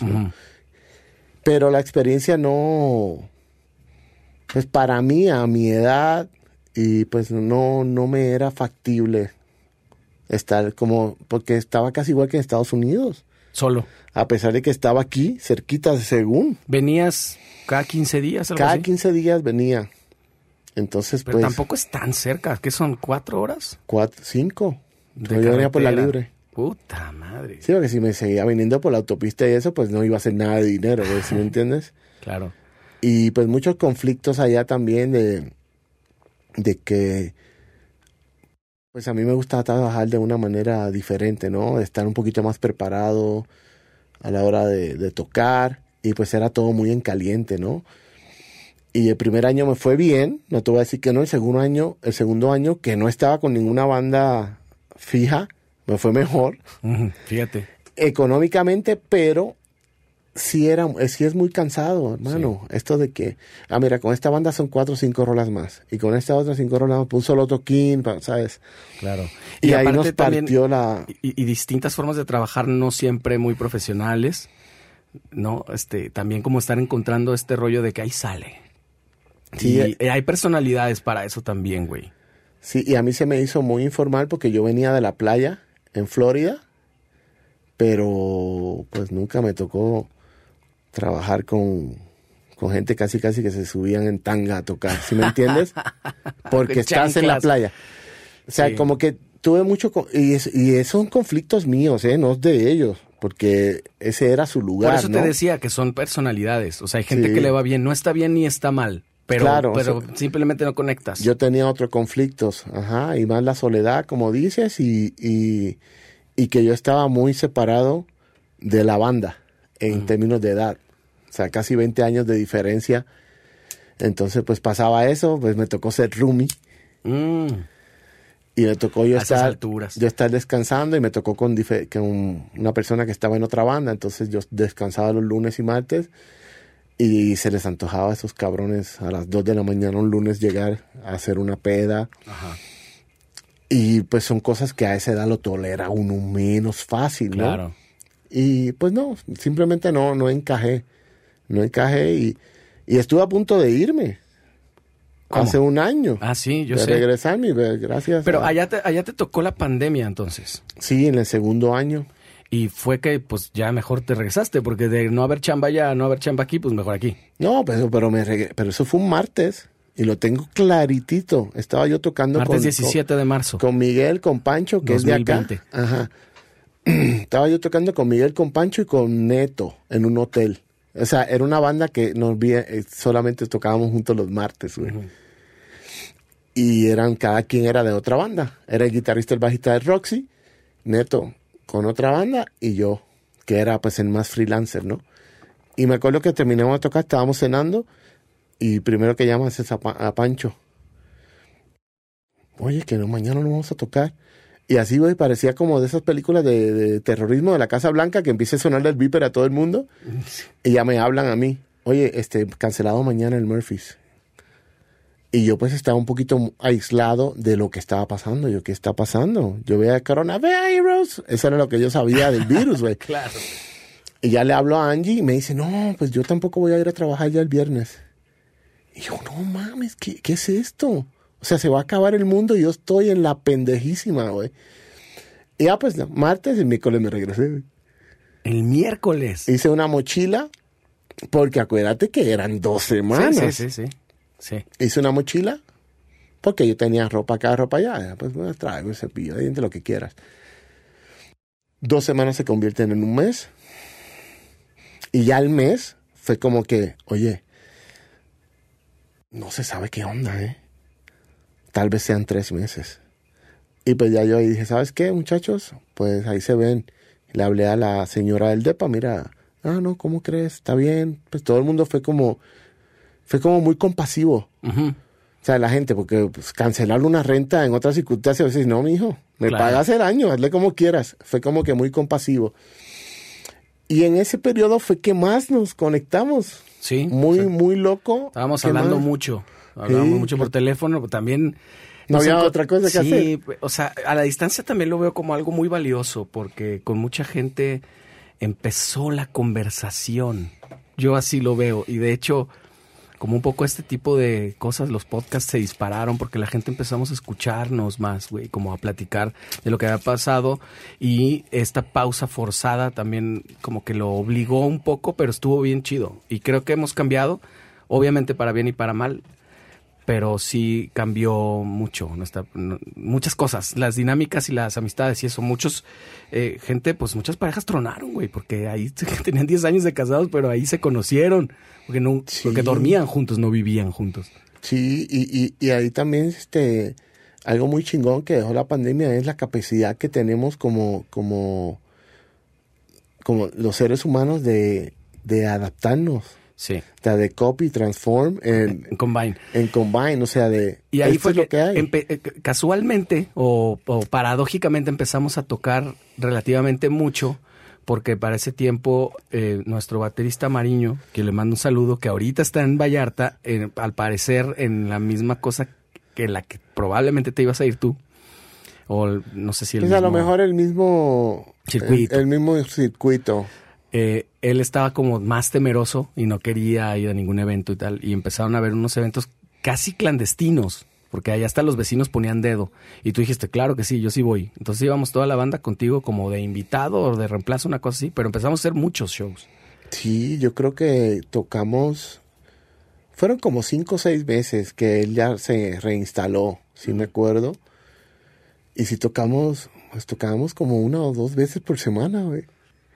O sea, quieras o no, Ujú. o sea, mínimo tocamos tres veces al mes para no ser exagerados. Sí. Que si en la Harley. No, tocamos en una fiesta que dije, aquí no, aquí todos nos vamos a morir. Sí, güey. Estaban agarrando una Parecía una fiesta vikinga, todo el mundo se lavaba las manos ahí en ese ponche y de ahí tomaban también, era una Y, locura. na- y nadie, no, no no, salimos. pues yo no, bueno, a lo mejor. A lo Le dio mejor. cinco veces COVID, yo no sé. Sí, y después se dio esta coyuntura en la que se va este güey y digo, ya estás acá adentro, güey, ya no te vas a Vallarta. Sí, Fue esa llamada. sí, porque así fue y todo ocurrió como en el mismo periodo de una semana o dos. O sea, yo estaba considerando, este, yo, Pero me decías que no te querías ir. no, pero no había jale. Dices, "Vo- voy a tener que hacerlo. voy a tener que hacerlo. Entonces, este, yo había una triangulación con uno de los muchachos que, que Mariño está tocando. Hubo una, unas conversaciones, pero bien, este, bien superficiales, ¿no? Y ya de repente cuando tú me dices que ya yo había, yo estaba tocando con los muchachos otra vez, llevaba como cuatro meses tocando en el Hudson y ahí pues al principio fue chido, luego nos empezaron a quitar días y lo que quieras y ya yo dije no, pues yo me toca regresar. Porque si no es con esto, yo me iba a regresar fuera con quien fuera, porque de freelancer me fue muy bien, me fue mejor. Ya nada más era acostumbrarte yo a la escogí, dinámica. y yo escogía mis días, ¿sabes que el jueves no quiero tocar? Y no tocaba. Ajá. O quiero tocar 25 días consecutivos y ahogarme en dinero. No sé. Entonces, pero pensaba, o sea, acá mi familia, mis perritos. No tengo muchos amigos, tampoco soy de salir mucho. Este, por eso también la pandemia en eso no me, no me hizo ningún daño. Exacto. Yo estaba, pues, en ese aspecto mi vida no cambió. Y, y pues surge todo esto. Y creo que fue en un momento idóneo. Fue, fue muy... Sí, se alinearon los astros o Sí, algo así. bueno, Ah, no frase. mucho de eso, pero, Sí. se, pero se alinearon las cosas. Sí, todo se acomodó y... Y pues fue, nos ha ido súper bien. Digo, Sí, no, yo pues, por creo supuesto. que, pues te digo, fue un momento de... de las mejores etapas, sin duda, de la banda ahora. Digo, yo siempre he estado agradecido con toda la gente que ha pasado por acá porque de alguna manera sumaron y, y, y- y- ayudaron a construir este rollo. Si ciertamente Jorge y yo somos los que estamos de- desde 2001, eh, todos los que han pasado para bien y para mal han sumado. Algunos para mal. Nah. No, yo creo que finalmente todos para bien. Pero ahora estamos en una etapa chida, pues también de una edad avanzada Sí, en yo- la que en la que tratamos como de trabajar más inteligentemente, ¿no? Yo creo. Yo creo que es más bien, o sea, que, o sea, ni siquiera hablo de lo musical. Porque, pues, con todas las alineaciones, pues se gana algo y se pierde algo cada que entra alguien, ¿no? O sea, a lo mejor se gana con profesionalismo, con punch, Ajá. o con este toca bien cabrón la guitarra o este no. Y, pero se gana y se pierde siempre. Pero ahora más ese, por eso que dices, como que la madurez, ya como, como que cada quien sabe lo que tiene que hacer, no hay que estar cagándose tanto el palo con el, con, o sea, o muchísimo menos Sí, que muchísimo antes, ¿no? menos. O sea, siempre hay cosas que, pues que hay que apuntalar así, ¿no? O sea, buscando cada vez que el show sea de, de, Pues de una calidad. excelencia top, ¿no? ujú. Pero pues en general, pues como era antes, o sea, yo me acuerdo que mi última etapa era que terminaba de tocar y todos, chinga, a su madre, me voy, güey. Claro. A veces sin cobrar, después en el otro toque me los das, güey. O sea, que era así de... Y ahora no, es... Ahora terminamos de tocar, recogemos, nos echamos un cigarro, echamos una plata. Ah, a ver, cabrón, vámonos, ¿qué pedo? Y ya. A eso me refiero con que la, con la etapa que ha estado pues en otro, madu- o sea, una madurez ya diferente, ¿no? Como Ya, ve- ya veremos, me, me- me llamaría la atención ver esta charla en unos dos años, tres, ya no digo diez, pero seguramente lo, lo vamos a ver, no sé. Quién sabe si lo veamos como los buenos tiempos o como no, güey. Mira, apenas estábamos iniciando eso. Quién sabe, cuando pasa el tiempo, el tiempo se, se trae muchas cosas y se lleva a otras y pues, es interesantísimo verlo al tiempo. Y justo al tiempo te pregunto, ¿hay cosas fundamentales de tus decisiones en la vida que, de las cuales te arrepientes profundamente? ¿O cómo es tu filosofía en eso de que las cosas tenían que pasar y, y hay que ser resiliente en eso? Estoico. Pues tengo, tengo sentimientos encontrados con eso. Obviamente hay, hay cosas este, que, que hubiese querido no hacer. O sea, y pero más pensando en cómo están los tiempos en este mundo ahorita, ¿no? Entonces, pues de cosas de que en la prepa tal vez fui cabrón con gente porque pues era ese man, ¿sí me entiendes? claro. Era ese güey, el graciosín, ¿no? Y usualmente el graciosín es así porque una persona sufre, ¿no? Claro. Entonces, esas cosas tal vez, pero es con esta mentalidad de ahora, ¿no? De que pues ha cambiado mucho todo eso. En lo profesional, este, siempre va a ser mi espinita que no, que no estudié como se debería. Pero luego que empiezo a pensar cómo se dieron las cosas, pues es que no tuve de otra. Claro. O sea, no fue que yo me rascaba un huevo y me esperaba que me llevaran a tocar, ay, déjame aprender una Pues canción. así como la conquista, amigo, que hablábamos al principio, son los las situaciones son los que las que nos llevaron a ser lo que somos ahora y visto de un punto de vista, pues está bien, visto de un punto de vista, ¿qué tal? Bajo un punto de vista está bien, porque eres quien eres gracias a eso. Sí, hay una, hay una cosa No que, sé quién es que, que, que todavía me, me- estoy trabajando mucho con ella, que es mi, mi inseguridad, este, a la hora de tocar, de tocar, porque pues con un proyecto que participé hace poco con Hugo Ajá, Hugo Rodríguez. y con Samo, una de las grandes voces del sí, rock ¿no? mexicano. Y tremendo, y Samo, un productor también de, de mucho calibre y tremendo guitarrista. Y en ese momento, este, me sentía muy inseguro, me sentía como que muy intimidado por, por esos dos personajes, ¿no? Claro. Entonces, creo que si hubiese aprovechado mejor la oportunidad, ¿no? De, de verlo como que no, güey, pues estoy aquí, pues es por algo, ¿no? Ajá. Entonces, no como que siempre, ay, sí hago esto. Eso Sí también hago- estuvo bien loco. ¿Cómo, cómo llegaste ahí? ¿Recomendado por quién? Pues lo que, ¿Tampoco pasa, te escucharon? lo que pasa es que yo grabé, no, Samo sí me había escuchado porque él estaba produciendo un artista y yo grabé ese disco. Entonces yo lo grabé con él, ¿sabe? Él, él- él fue el productor. ¿Qué artista fue? Vico, Ah, claro, claro. Vico Bonel, Bonel se llamaba. Y pues eso fue como para los 2015, 2014, no sé, para esa época. Y ahí trabajé con Samo. Y luego, antes de la pandemia, yo estaba en Vallarta y me habló que, que estaba haciendo un proyecto que ah, yo estaba allá. Pero ya toda en la pandemia me volvió a hablar y nos vimos, entonces hicimos unos shows bien interesantes, hicimos varios programas de tele e hicimos el Diana Claro, en la pandemia, ¿no? en pandemia, pero como quiera se caga uno. Oh, claro. O sea, quítate que no haya gente, güey. El, el, el, El teatro mismo te impone. te- sí, te caga. Entonces, yo, a, a- a- añádele a eso Hugo Rodríguez, que, que no es su pedo, es el mío. Claro. ¿ok? Es el, o sea, no fue pedo de Hugo ni de Samo, era mío, güey. Yo los veía, no mames. Enormes. Sí, o sea, yo no, ¿sabes? Lo como son, como son, pero que yo me achicaba, pues.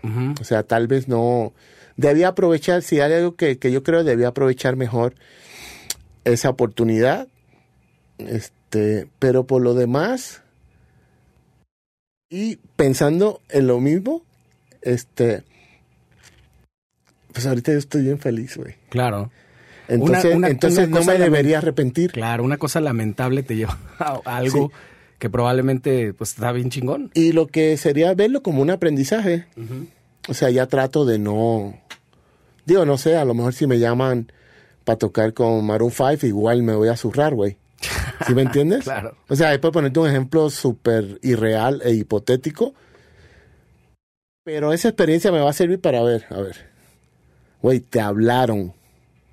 Tú no fuiste, oye, yo toco bien cabrón, este, a ver, dame una oportunidad. Es diferente a que te hablen porque si te buscan es porque piensan que puedes hacer el trabajo. Entonces eso me cuesta un poco de, como dices tú, creértela. Ujú.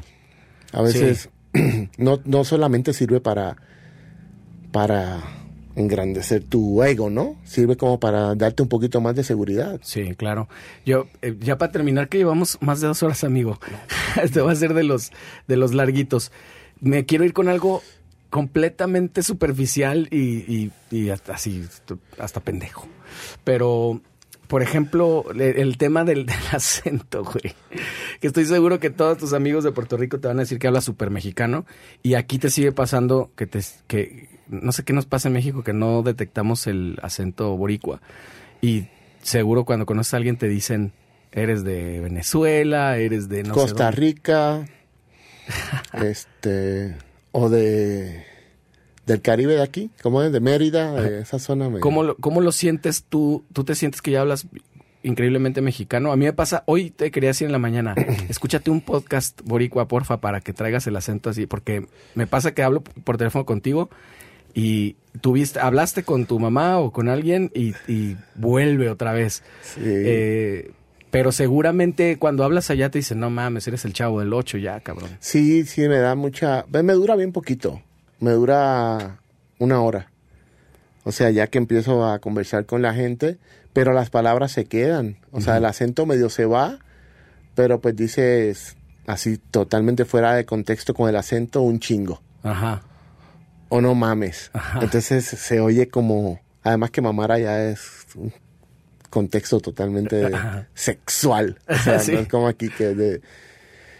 Y me pasa, este, eso, sí, tal cual lo dices. O sea, soy mexicano para ellos, pero para acá no. O sea, siempre que platico con alguien me preguntan de dónde soy.